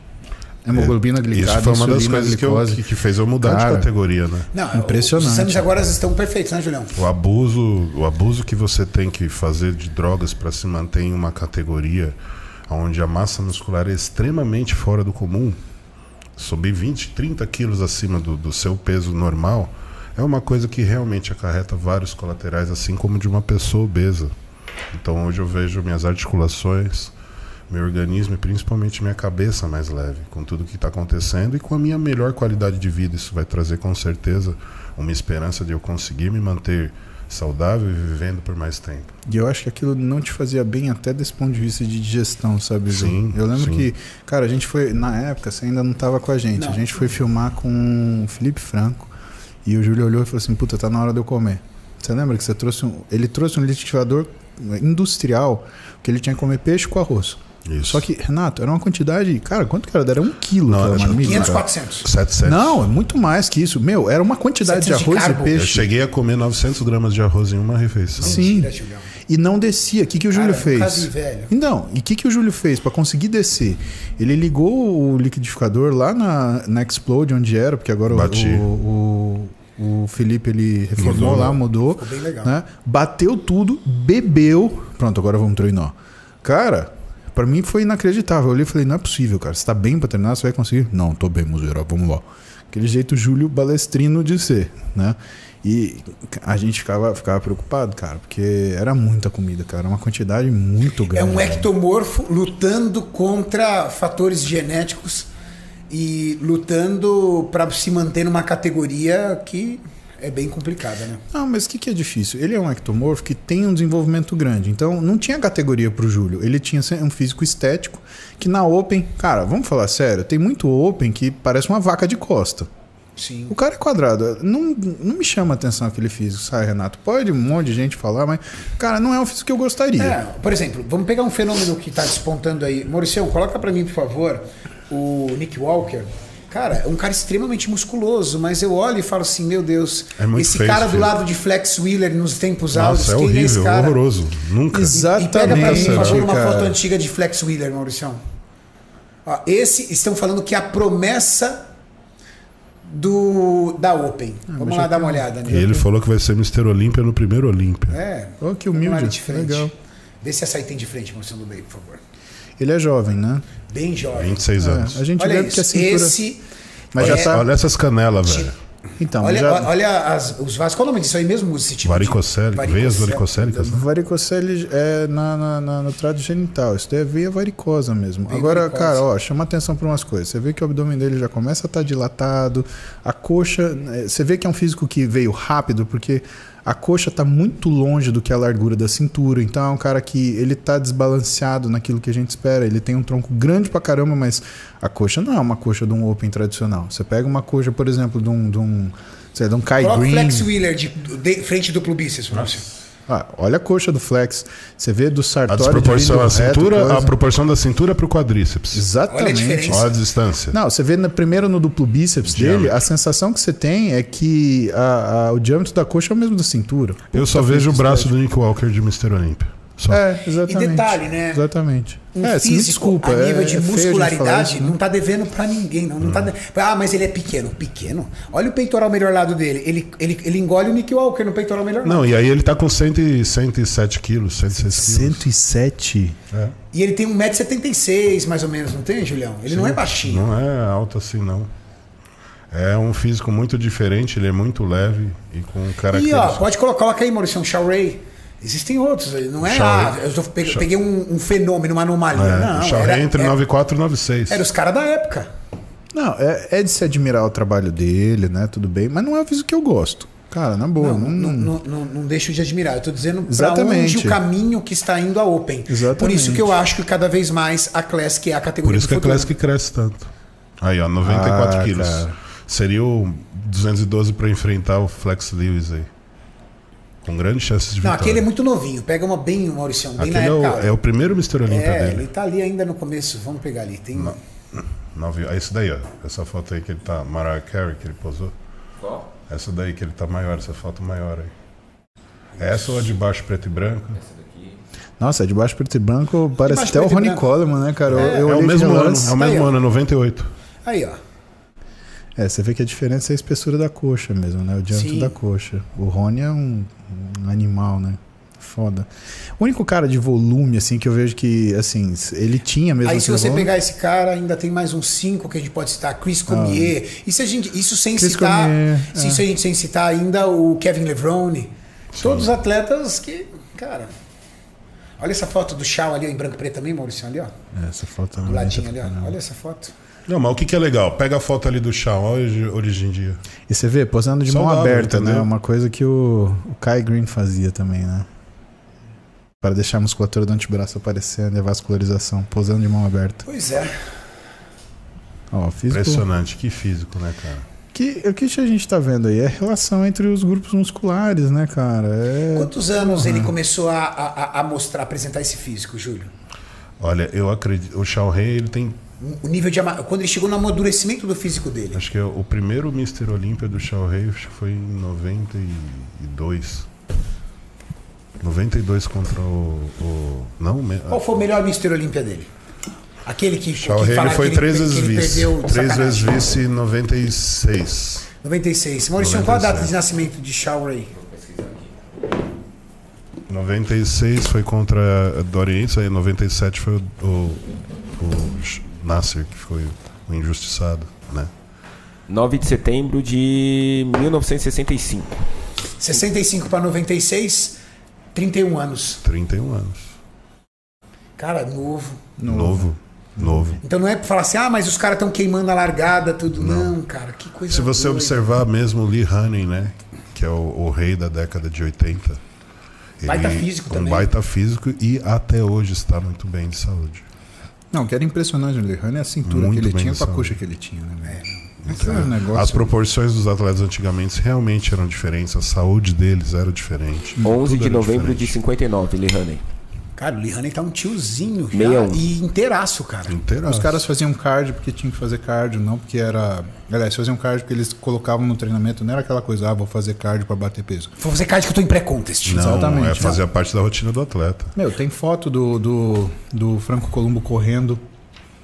Cara, E inúmeras outras atividades, o, né? O, o, Franco Jorlan, Colombo é- o Jorlan, quando morou lá na casa do Dennis James, ele falou que o Dennis James, aposentado, descia, fazia seu cardio, terminava seu cardio, fazia, tomava banho, fazia a sua, pre- sua primeira refeição, depois começava o dia. Ou seja, aquilo era tão intrínseco na vida dele que incorporou de uma forma que, mesmo depois de aposentado, ele continua. E todos tinham que fazer, não importa a fase, off-season ou pré-contest. Tinha que acordar de manhã e fazer seu cardio. exatamente. Dennis James também é de 66. 31 de maio de 66. Caramba, o Dennis James tá com 55 anos. 55 anos. Coloca uma foto do Dennis James atual aí, Mauricião. Pô, ele ainda tá grandão ainda, grossão ainda, cara. É. Tiozinho, mas tá. Ele foi um dos poucos caras que pesou 300 libras, né, meu? 300 libras. Ele era o único cara, por exemplo, aí o Júlio comenta pra mim, mas eu lembro que as pessoas comentavam, era o único cara que punha ficava de frente com o Ronnie Coleman pra fazer justamente essa pose, o mais musculoso. Era o único que ameaçava o Ronnie Coleman. Você tinha três mus- most muscular que eram muito imponentes, né? Dennis James, Ronnie Coleman e Marcus Hull na época. Marcos Hull. Olha ele aí hoje em dia. Saudável, cara. Saudável, inteiraço. Saudável, inteiraço, treinando, fazendo dieta. Fazendo cardio pro cachorro. Aí, ó. Ali, ó. Cardio. Você foto de camiseta aí. Isso aí. Quem não quer ficar assim na aposentadoria, né, meu? Pô, Bração. 55 anos de idade, cara. E treina bem, viu, cara? Ele é forte demais, Renato. Forte, Julião. Muito forte. Que ele não é de colocar muita carga também, né, Júlio? É porque ele faz MTUT, né?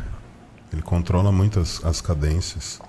Ele, ele, ele Vai, olha lá, você acredita? Alterna a velocidade de cadência. O que, que é esse, esse cicatriz, será, Julião? Sabe de alguma história de cirurgia dele? Não, ele tem uma cicatriz. que é mas- hérnia? Mas ele nunca falou sobre. Isso era bem antes, então. É. Então, tá. Aí, ó. Ele não tinha essas tatuagens, né? Essas tatuagens foram Shape do cara com agora. 55 anos, meu amigo.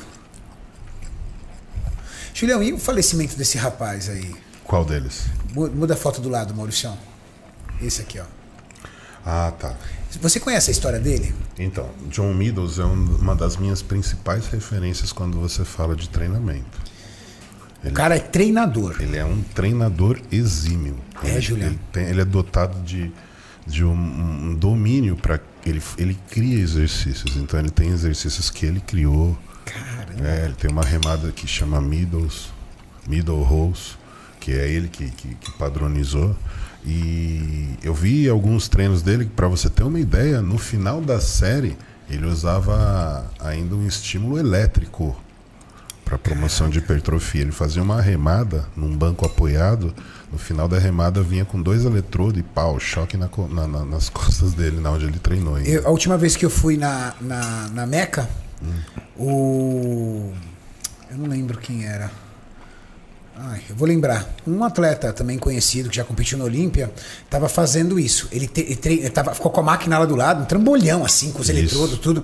Ele, a, a última série, quando ele fazia a última série, aí vinha um cara lá com um negócio, um cara meio um cara de firma, sabe? Assim, Isso, tipo, testando exato. alguma coisa assim, fazendo nele. Exato. Aí eu olhei e falei assim. E mas aí- parecia. Era é claro que pelos eletrodos eram estímulos elétricos. O que, que eu fico com medo, eh, Renato, é o que está acontecendo hoje em dia, né? Então, cada vez mais está se comprovando o maior mal do fisiculturista, usuário de esteroide, a morte por infarto fulminante. Então, o John Meadows, ele é um cara que ele já é um reincidente. Ele teve um infarto esse ano, no começo do ano. Teve, né? Conseguiu se safar. Arnold já teve, eu acho que um ou dois já, né? Arnold já tem ponte de safena, já tem uma cirurgia cardíaca.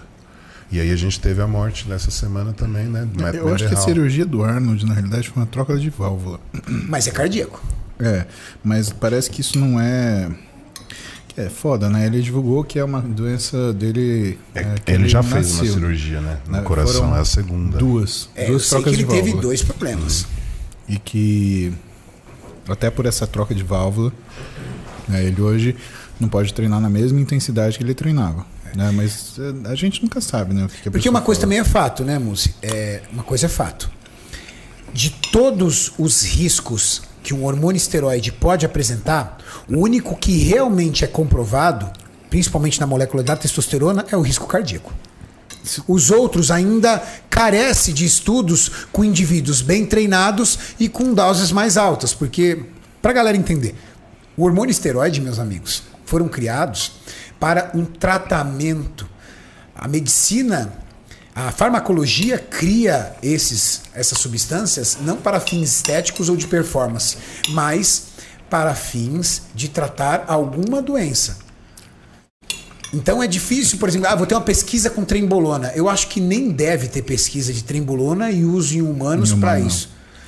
Porque a trembolona não é uma droga normal para ser usada em seres humanos, né? Eu nunca vi. A droga de gado. É, eu, eu não, eu, não, eu não sei, tá? Mas eu desconheço se algum dia houve medicamento ético dentro de farmácia como princípio ativo trembolona. Não, nunca. Sempre foi droga veterinária. Então, né?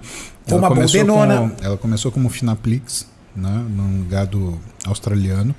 Só que eles notaram que quando dava trembolona sozinha, você tinha só ganho do, do- da musculatura do tronco, do, do dianteiro do bicho.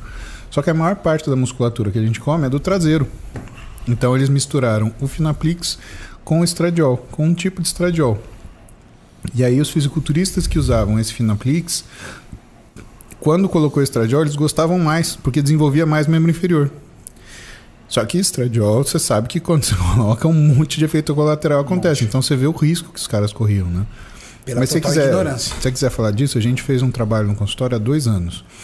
E até pedi para o Júlio me ajudar e a gente chamar alguns fisiculturistas para a gente fazer a avaliação cardíaca. Então, um médico do esporte, que é o João Gifone, que é muito hábil na cardiologia, cardiologista também, ele faz um exame chama strain miocárdico, né, ou speckle tracking. É um exame que vê a deformidade miocárdica. Né? Então, ele é um tipo de programação do ultrassom que olha o coração mais em 3D, como que ele torce em cima dele mesmo, e vê como que ele contrai de baixo até em cima, que é normalmente a ordem de contração. E a gente pegou de, de, de algumas de alguns atletas que a gente recrutou que tinham alguns sintomas, né? E os caras, eles tinham um padrão de insuficiência cardíaca congestiva, de ICC.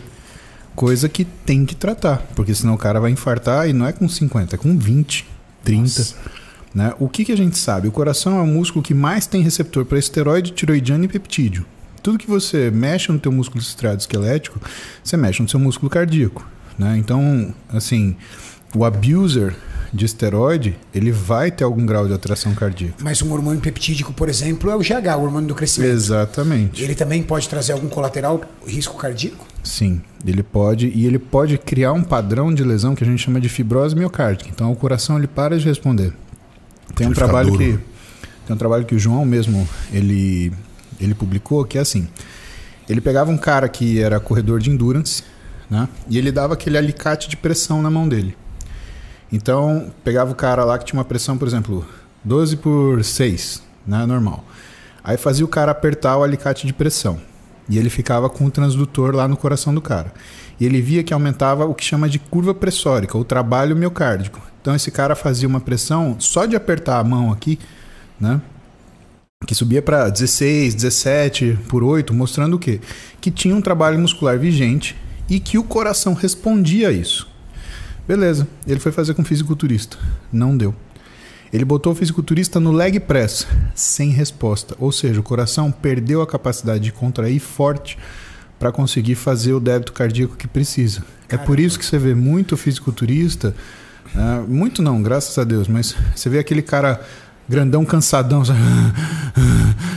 vai andar um, um, um quarteirão, aquele cara que você olha para ele e ele tá nesse padrão, isso é um padrão de ciência cardíaca congestiva. Esse cara precisa passar num cardiologista. E Ele eles precisa- geralmente acham isso normal. Exatamente. Era o Porque meu como, caso. como todo mundo tem o mesmo, todos os amigos dele, bodybuilder, têm a mesma é, resposta, esse mesmo sintoma, ele fala, ah, então tá em casa. A gente tinha um conhecido que faleceu até, né? Carioca, um cara bem grande. Eu não citar nome que não faz sentido, né? Mas é, ele tinha esse padrão. Você conversava com ele, dava desespero, porque ele falava... Ele parado, aquele cansaço ruim, né? E Se tiver alguém que está assistindo isso, que, que se sente assim, que tem esse cansaço ruim, que não passa, que vai andar um quarteirão e já cansa, cara, vai procurar um cardiologista, vai procurar um médico do esporte, vai investigar isso. Isso é sério, isso mata fisiculturista, meu. Infelizmente, isso existe. Não dá pra gente dourar a pílula e falar assim, ah, não, é normal. pa-". Não, não é, cara. Isso daí é Não, ruim, é mau sinal, cara. o risco cardíaco para esteroide, principalmente, isso é científico. É, e aí o que eu posso afirmar pra vocês é que isso é um problema congênico na, congênito na categoria Open. Dificilmente você vai pegar um atleta Open que não fique com a respiração ofegante pelo excesso de peso Difícil. corporal. Principalmente quando ele tá mais pesado. Eu não conheço. Principalmente quando ele tá mais pesado. Exatamente. O esforço miocárdico é muito maior. Você tem que ver que você põe mais músculo, você tem a ação do hormônio sobre esse músculo e você tem a ação do músculo desenvolvido sobre a necessidade de débito cardíaco. E um músculo muito forte, ele está contraindo e o coração está brigando para fazer perfusão. Então não é uma coisa simples. E essa e esse enrijecimento da parede do coração, ele é reversível? Sim. A gente usa medicações. Não. A gente usa medicações específicas para isso. E pasme você, quando a gente começa a tratar, o cara começa a melhorar. Caramba. o que, Cardio que seria também, né? melhorar, assim, perdão, não é melhorar a doença. Ele melhora a doença, ele melhora o físico, ele melhora o desempenho dele. E melhor Cardio sintoma. essencial, né, Muzi? Cara, precisa. Precisa. Eu e, não é, vivo sem cardio. E é aquele cardiozinho que eu faço no banho. Que todo mundo fala, ah, mas esse cardio funciona. O cardio que eu faço no banho é para cuidar do meu coração. É 110, 120 batimentos, não passa disso. Ele é de moderada a baixa intensidade para o coração trabalhar e impedir que exista uma coisa chamada remodelamento, né? que é como se fosse uma cicatrização, uma fibrose da, da- do músculo miocárdico que tá, não está tá saudável. E existe alguma doença cardíaca provocada pelo esteroide que, dependendo do nível, ela se torna irreversível? Você tem hipertrofia de septo, né? hipertrofia miocárdica. Né? Quando você tem uma hipertrofia muito grande, o que acaba acontecendo é que a irrigação do coração não é suficiente. Então você tem que pensar o seguinte: a artéria coronária e suas tributárias, você tem que pensar que tem uma espessura aquela parede do coração. Maurício, coloca uma foto aí do coração só pro, pra galera compreender que isso Boa. é bem legal, cara. E Boa, ajuda boa. o Muzi na, na didática. Coloca aí N-E-T-T-E-R E-R espaço H-E-R-T. Caramba. Isso é um, é um notebook. eu, eu vendo aqui HR. Isso. Deve pôr imagens, deve ter uma imagem do coração. Heart. H-E-R-T. Aí. Boa! Primeira foto ali. A primeira, que o coração está cortado na metade. É exatamente essa. Bom, o que, que vocês estão vendo aí? Vocês estão vendo o coração cortado no meio. Vocês estão vendo que o músculo cardíaco ele tem uma espessura, tá? Então, quando a gente tem artérias coronárias, Eu vou abrir a imagem aqui pra melhorar. nossa, ficou legal pra caramba. Então, o músculo miocárdico ele tem uma espessura e ele tem essa, esse, essa parede de divisão entre o ventrículo direito e esquerdo, que é o septo. Tá? Quando a gente olha a espessura da parede do coração, o que, que vocês estão vendo? Que o coração esquerdo, a parede do lado esquerdo, ela é muito mais grossa que a parede do lado direito. Verdade, passa aí o mouse pra galera entender, Maurício. As bordas, tá vendo? Do lado esquerdo. Tem. Dá pra ver o cursor? Boa. Esse é o lado direito. Esse é o lado esquerdo. Do lado do lado esquerdo você tem os músculos papilares, que é esse, essa coluna que tem esse guarda-chuvinha grudado nele. Isso, isso é a válvula O conjunto de válvulas é a válvula e esse pilar embaixo, cárneo, né? Isso daí é um músculo papilar. Tá? Só que quando você hipertrofia demais o coração, ele dilata, isso não começa a não fechar direito. E essa parede do coração, essa lateral grossa, isso, vamos começar por essa, Maurício. Essa daí, dois terços dela só é irrigado pela artéria coronária. O um terço que está dentro, ele é irrigado em contato com o sangue.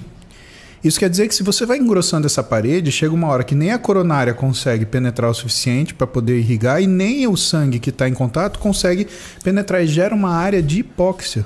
Ela pode morrer? Morre. Fica apertado. Ela engrossa tanto que chega uma área que não tem, não tem irrigação suficiente. E isso é pior no septo, né? Esse septo interventricular, que é a parede que fica no meio, isso, Maurício. Essa daí é praticamente dependendo só de irrigação por contato. Então, quando ela começa a chegar 9 milímetros, 10 milímetros, aí a coisa começa a ficar perigosa. Não dá permeabilidade, né? Exatamente. E aí você faz um infarto por pouca irrigação. Meu Deus. E qual é o maior problema? Lembra que eu falo, doença de velho em velho, tudo bem. Doença de jovem em jovem, tudo bem. Agora, doença de velho em jovem, jovem em velho é coisa ruim. Né? O que, que é pior? É um jovem infartando ou um velho infartando? O jovem. O velhinho infarta e aí ele fica na cama, ele recupera no hospital. Por quê? Porque como ele teve estímulos de hipóxia ao longo da vida, ele fez uma circulação colateral, ou seja, vasos desenvolveram para irrigar melhor aquele músculo cardíaco. Porque o foi um jovem... processo lento, né? Exatamente. Não foi rápido essa doença. O jovem não tem vai, isso. vai lutando contra isso de alguma forma, né? E o jovem não tem isso. Então, quando o jovem infarta, ele infarta para acabar. Por isso que é tão grave. O cara que é jovem infartar, se ele sair disso, cara, é, é, é caso de, de escrever. Porque... E você falou tudo, sabe por quê? Os poucos amigos ou as poucas pessoas que conhecemos abaixo dos 30 anos que infartaram é fulminante. Não voltaram. Não volta. É. Agora, quantas. Meu pai mesmo, acho que teve uns três infartos antes de morrer. Uns três, quatro, assim, tipo, teve um, passou cinco anos, teve outro, passou seis anos, teve outro. É. Eu já não tive essa sorte, meu foi no primeiro. Foi no primeiro, né, Julião? Meu foi no primeiro, mas foi com 70 anos, fulminante dormindo.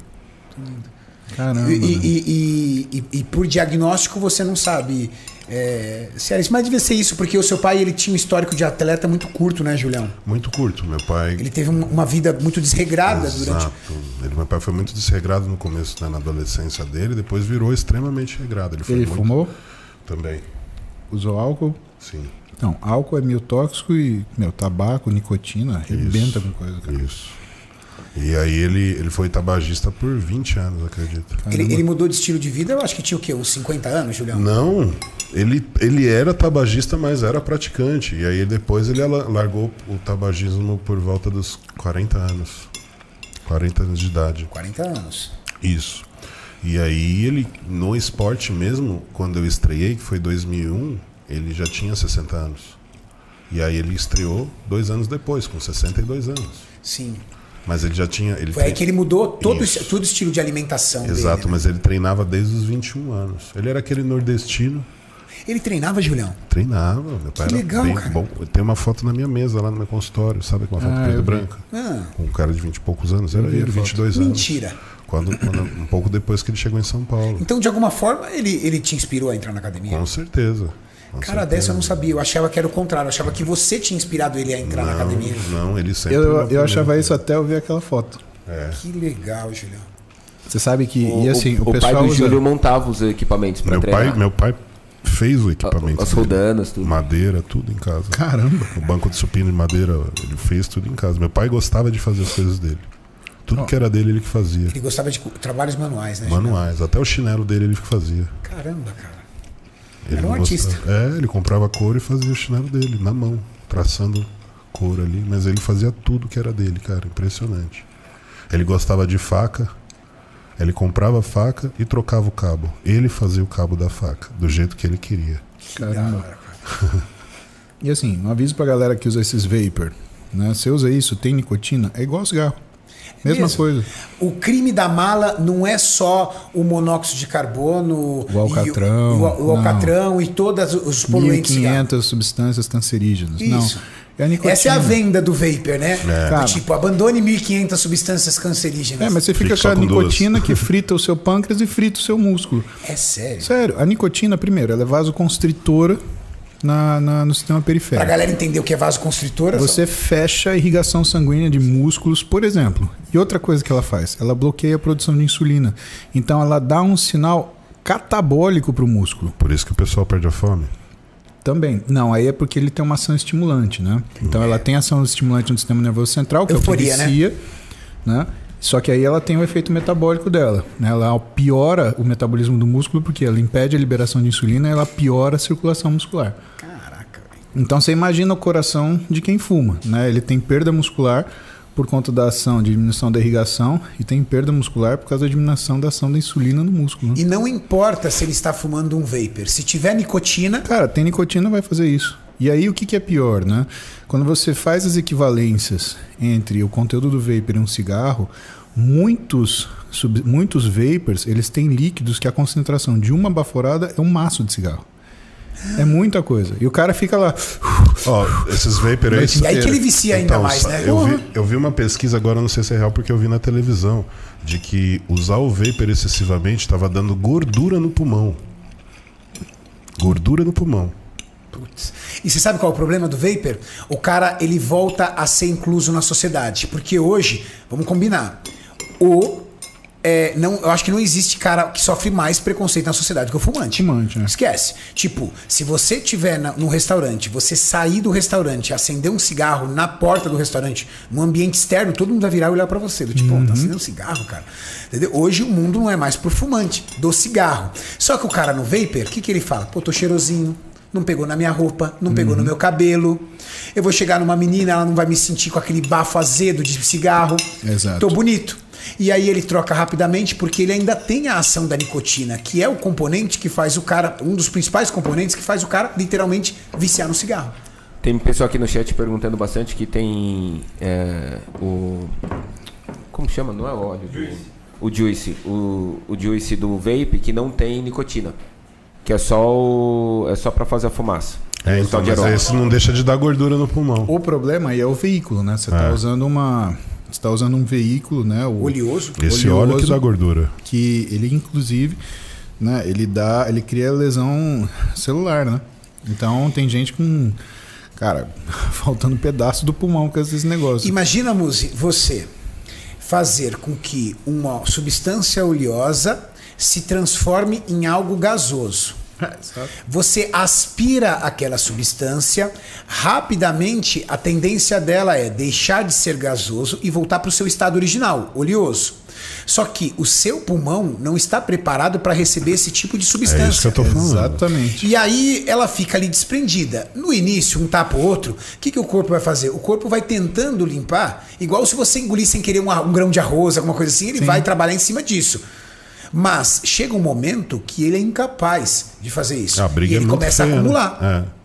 E ter gordura no pulmão, eu não tenho noção. Mas não deve ser algo sadio. Ó, eu, assim, isso eu não vi, Júlio. Vou até estudar para dar uma olhada. Pode olhar que eu vi essa, essa reportagem aí. Agora, o que, que eu te falo? Qualquer coisa que você coloque em contato com o alvéolo, duas coisas vão acontecer. Você vai ter agressão celular e, segundo, você vai ter diminuição do que é a sua troca gasosa. E o grande problema é que eu vejo a galera do vapor, não é que nem cigarro, porque o cara pegava, fumava um cigarro, saía fora, e dali uma hora, duas horas e fumava outro. O cara fica com O o negócio cara fica mão. com o negócio cara. na mão direto. Fu, fu, fu, fu, ah, bobeou fu. Cara, sabe, será que você. É é como se você usasse muito mais do que um cigarro. Então você, tudo bem, tira as 1.500 substâncias cancerígenas, mas você está botando. Cinco vezes, Cara. seis vezes, dez vezes mais nicotina. Exato. Porque, ó, um cara que fuma absurdamente cigarro, ele chega em dois maços de cigarro. Fala, cara, esse cara fuma pra caramba, fuma dois maços de cigarro. Num vapor, você coloca a concentração que você quiser de nicotina. Porque não é uma substância natural. É. A adição é artificial. Você pode Você colocar consegue colocar a quanto... concentração que você quiser. Olha só que interessante, o Júlio colocou aqui. Cientistas dos Estados Unidos encontram células do sistema imunológico com gordura nos pulmões de pacientes vítimas de uma história misteriosa doença do cigarro eletrônico. Isso eu consigo te explicar. O que, que é isso? Célula inflamatória, macrófago. Macrófago é a primeira linha de defesa que a gente tem quando a gente tem um corpo estranho. Né? Então, o que, que provavelmente acontece? Você tem a inalação daquela, daquele daquela gordura, daquele líquido que é um derivado de gordura, né? Ele vai ficar líquido de novo e você vai ter migração de macrófago para tentar engolir aquilo, para tentar limpar teu corpo. Uma absorção. E nessa, né, ó, o mesmo mecanismo, por exemplo, dentro da sua artéria é o que causa o ateroma. Né? Então, o que é o ateroma? O que que é uma coisa aterogênica? Você tem um aumento do seu LDL. Né? É, no caso do cigarro, por exemplo, o LDL ele aumenta em quantidade e diminui em tamanho. E ele fica super inflamatório. O macrófago ele é como se ele percebesse aquele LDL não mais como LDL, mas como uma, um organismo ou como uma substância ameaçadora. Ele vai lá e blum, engole essa moléculazinha de LDL pequenininha. Só que o problema é que tem milhares e milhões. E o macrófago ele vai engolindo essas moléculazinhas de LDL, esses fragmentozinhos de LDL pequenininho, até que ele vira uma coisa chamada puff cell. Ele degenera e vira o que a gente chama de célula de espuma. Só que o macrófago, ele consegue atravessar o endotélio, que é a primeira parede do vaso, e aí ele fica entre a muscular e o endotélio. E esse espaço ele vai dilatando. Só que não dá para empurrar a muscular. Então o que, que ele empurra? O endotélio. E isso vai fazendo a placa ateromatosa, que vai fechando o vaso. Isso tem sinal inflamatório. O que, que o corpo faz com aquilo que ele não consegue remover quando ele inflama? Ele calcifica. E aí vem a placa calcificada. E aí, num belo dia, num batimento cardíaco, num batimento da artéria, porque a artéria ela contrai, você tem a fratura dessa placa. E aí é como se abrisse um flap. Quando se abre esse flap, todo esse conteúdo inflamatório máximo, ele entra em contato com o sangue. E o sangue, a, o sangue fluir, ele obedece uma coisa chamada tríade de Virchow, que é o quê? Para o sangue ele continuar no vaso sem coagular, ele não pode ter distúrbio de fluxo, não pode haver distúrbio de endotélio e não pode ter distúrbio da concentração e do componente sanguíneo. Tem que ser uma rodovia limpa. Então, quando faz esse flap e expõe esse conteúdo aterogêneo, esse conteúdo do ateroma, né, você tem uma mudança do endotélio e você tem uma mudança de fluxo. O que, que o sangue faz? Coagula. Quando ele coagula, se é dentro do coração, você infarta. Se é no cérebro, você faz um AVC. É- e aí que tá, essa que é a caca. Então, é- é- esse é um exemplo que é mais do dia a dia, né? A formação, a fisiopatologia da formação do ateroma e da coagulação intravascular determinada pela ruptura da placa ateromatosa. Mas a mesma coisa do macrófago ir lá, olhar aquela gordurinha e englobar ela e virar uma célula de gordura, virar uma célula espumosa, né? E isso piorar o que é a resposta inflamatória acontece também. Incrível. Mauricião, temos que encerrar as melhores perguntas aí rapidinho pra gente responder, Mauricião. Caraca, que aula. Que aula, velho. O, o, pessoal, vou pra emendar no mesmo assunto, o pessoal aqui no chat tá perguntando pra também falar um pouco sobre o no narguile, né? Que faz. Que o pessoal fuma bastante. Estão perguntando se pode fumar só de final de semana, o narguile que não tem problema. Cara, os caras querem que o médico diga É, um negócio não, desse. Não, não, não dá. E. Brincadeira, né? E estão perguntando também sobre o cannabis, o verdinho. Opa, opa, opa. Se tem, se tem essa questão também da, da gordura e tudo mais e coisas do tipo. É, é, cada coisa tem, entre aspas, os seus problemas, né? Então, em relação ao narguile, não te aconselho a usar o narguile porque, cara, é, é, o nosso corpo ele tem uma resistência para, ele tem uma tolerância para agressão que às vezes um pouquinho. Se você faz todo dia, a repetição vai causar um número suficiente que vai fazer você ter uma agressão. Se você faz tudo no final de semana, é ruim também, por quê? Porque você está extrapolando a capacidade do teu corpo metabolizar aquilo e resolver. Então, cara, infelizmente não posso te falar, ah, tem uma quantidade segura. Não tem. A gente sabe que não tem quantidade segura para cigarro, não tem quantidade segura para álcool. Pra nada. Aí você pode falar, ah, mas o meu avô morreu com 130 anos fumando. Tudo bem, tem gente que morre com 50. A avó da Tati, pensa numa véia danada, cara. A véia tá com 87 anos de idade, fuma um maço de cigarro por dia. Ô, dona. Até hoje. Como e a chama? Tati briga com ela, briga. Ela fala pra Tati, mas eu tô com 87 anos e tô bem pra caramba. A veinha toma apenas um comprimido para. É, pra quê, amor? Pra pressão. Só. Pra pressão. Só isso. Agora, ela é a referência? Não, cara. Ela é a rara exceção. Exatamente. Ela, pra Exato. mim, é quando um cara pega o agachamento do Ronnie Coleman e fala, mas Ronnie Coleman treinava assim. Exatamente. Ele só é oito vezes Mr. Olímpio Sim. porque treinou assim. Só que o Lee Haney foi oito vezes e não ficou treinando assim, galera. Exatamente e- também. Exatamente. Então, o que, que acontece? é querer se basear pela exceção é não querer mudar a sua vida. É, é querer arru- é querer arrumar desculpas. Em compensação, a mãe da Tati, que foi fumante por um bom período, mesmo tendo parado de fumar, morreu aos 49 anos. Do que, que foi mesmo? Morreu de câncer. Ai, cara, que tristeza. E com metástase Ah, em vários aliás, lugares. deixa eu agradecer vocês. Antes de ontem foi o último dia de radioterapia da minha mãe. Ela está Oh, bem. amém. Tá bem? Graças a Deus. Cabelinho já voltou a galera. crescer. Bora mandar boas energias aí no chat, Então, galera. Quero agradecer todo mundo que segue a gente aqui, porque eu sei que vocês mandaram energias boas, vocês que foram fundamentais, Pô, que Deus me abençoe. ajudaram viu? desde o caminho, cara. É... Ter vocês do lado, a gente. Você pode até ir mais rápido quando você tá sozinho, mas quando você tá acompanhado, você vai mais longe. E eu, quando eu tô com vocês, eu sei que simplesmente não tem limites. E é bom ter isso, sentir tudo isso todo dia. Então, obrigado. Que dure pra sempre. Graças a Deus que dure pra sempre. nove meses de sempre. luta e ganhamos. É, irmão, se tem um nome, 2020 se foi, graças a Deus. Verdade. Que ano. Bom, pergunta do cannabis. O cannabis já é outro problema, a gente está falando de psicoativo, né? Estamos falando, é, é outra história. O que não dá para comparar cigarro de tabaco com cigarro de cannabis são, é comparar laranja com banana. Não faz o menor sentido comparar isso. Né? Agora, o que eu posso te falar de cigarro? É isso, você vai perder músculo, você vai infartar, você pode ter AVC, você vai ter uma doença vascular disseminada que muito provavelmente vai te levar precocemente, ou porque vai te desenvolver uma doença crônica que vai te trazer sofrimento, ou porque vai te trazer uma doença aguda que vai te tirar a opção. Então, meu, melhor não fumar, né? É, claro.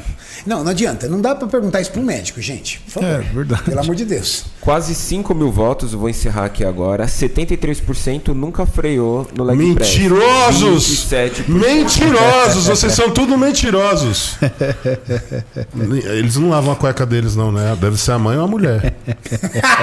Com certeza, com certeza. Ai, meu irmão querido Paulo Musi, muito obrigado. A galera tava morrendo de saudade de você.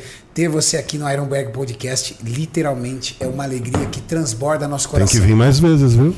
É que Nossa, é, é chamada- Trazer a. Roberta, né? Trazer a Trazer Roberta. a Roberta né? também, porque você só quer ferrar os amigos. Não, vamos combinar. Duvido. Ah, vamos. combinar. Eu, tô- quero ver. Trago vamos ela. combinar. Julião Balestrin, muito obrigado. meu Obrigado a querido você, irmão. Renato. E vamos mandar um beijo pra essa galera incrível aí. Um beijo pra Falou, vocês pessoal, aí que beijão. acompanharam a gente por todo esse tempo. Obrigado por tudo. Foi mais um Ironberg Podcast especial Paulo Musi pra vocês. Valeu! Valeu, galera.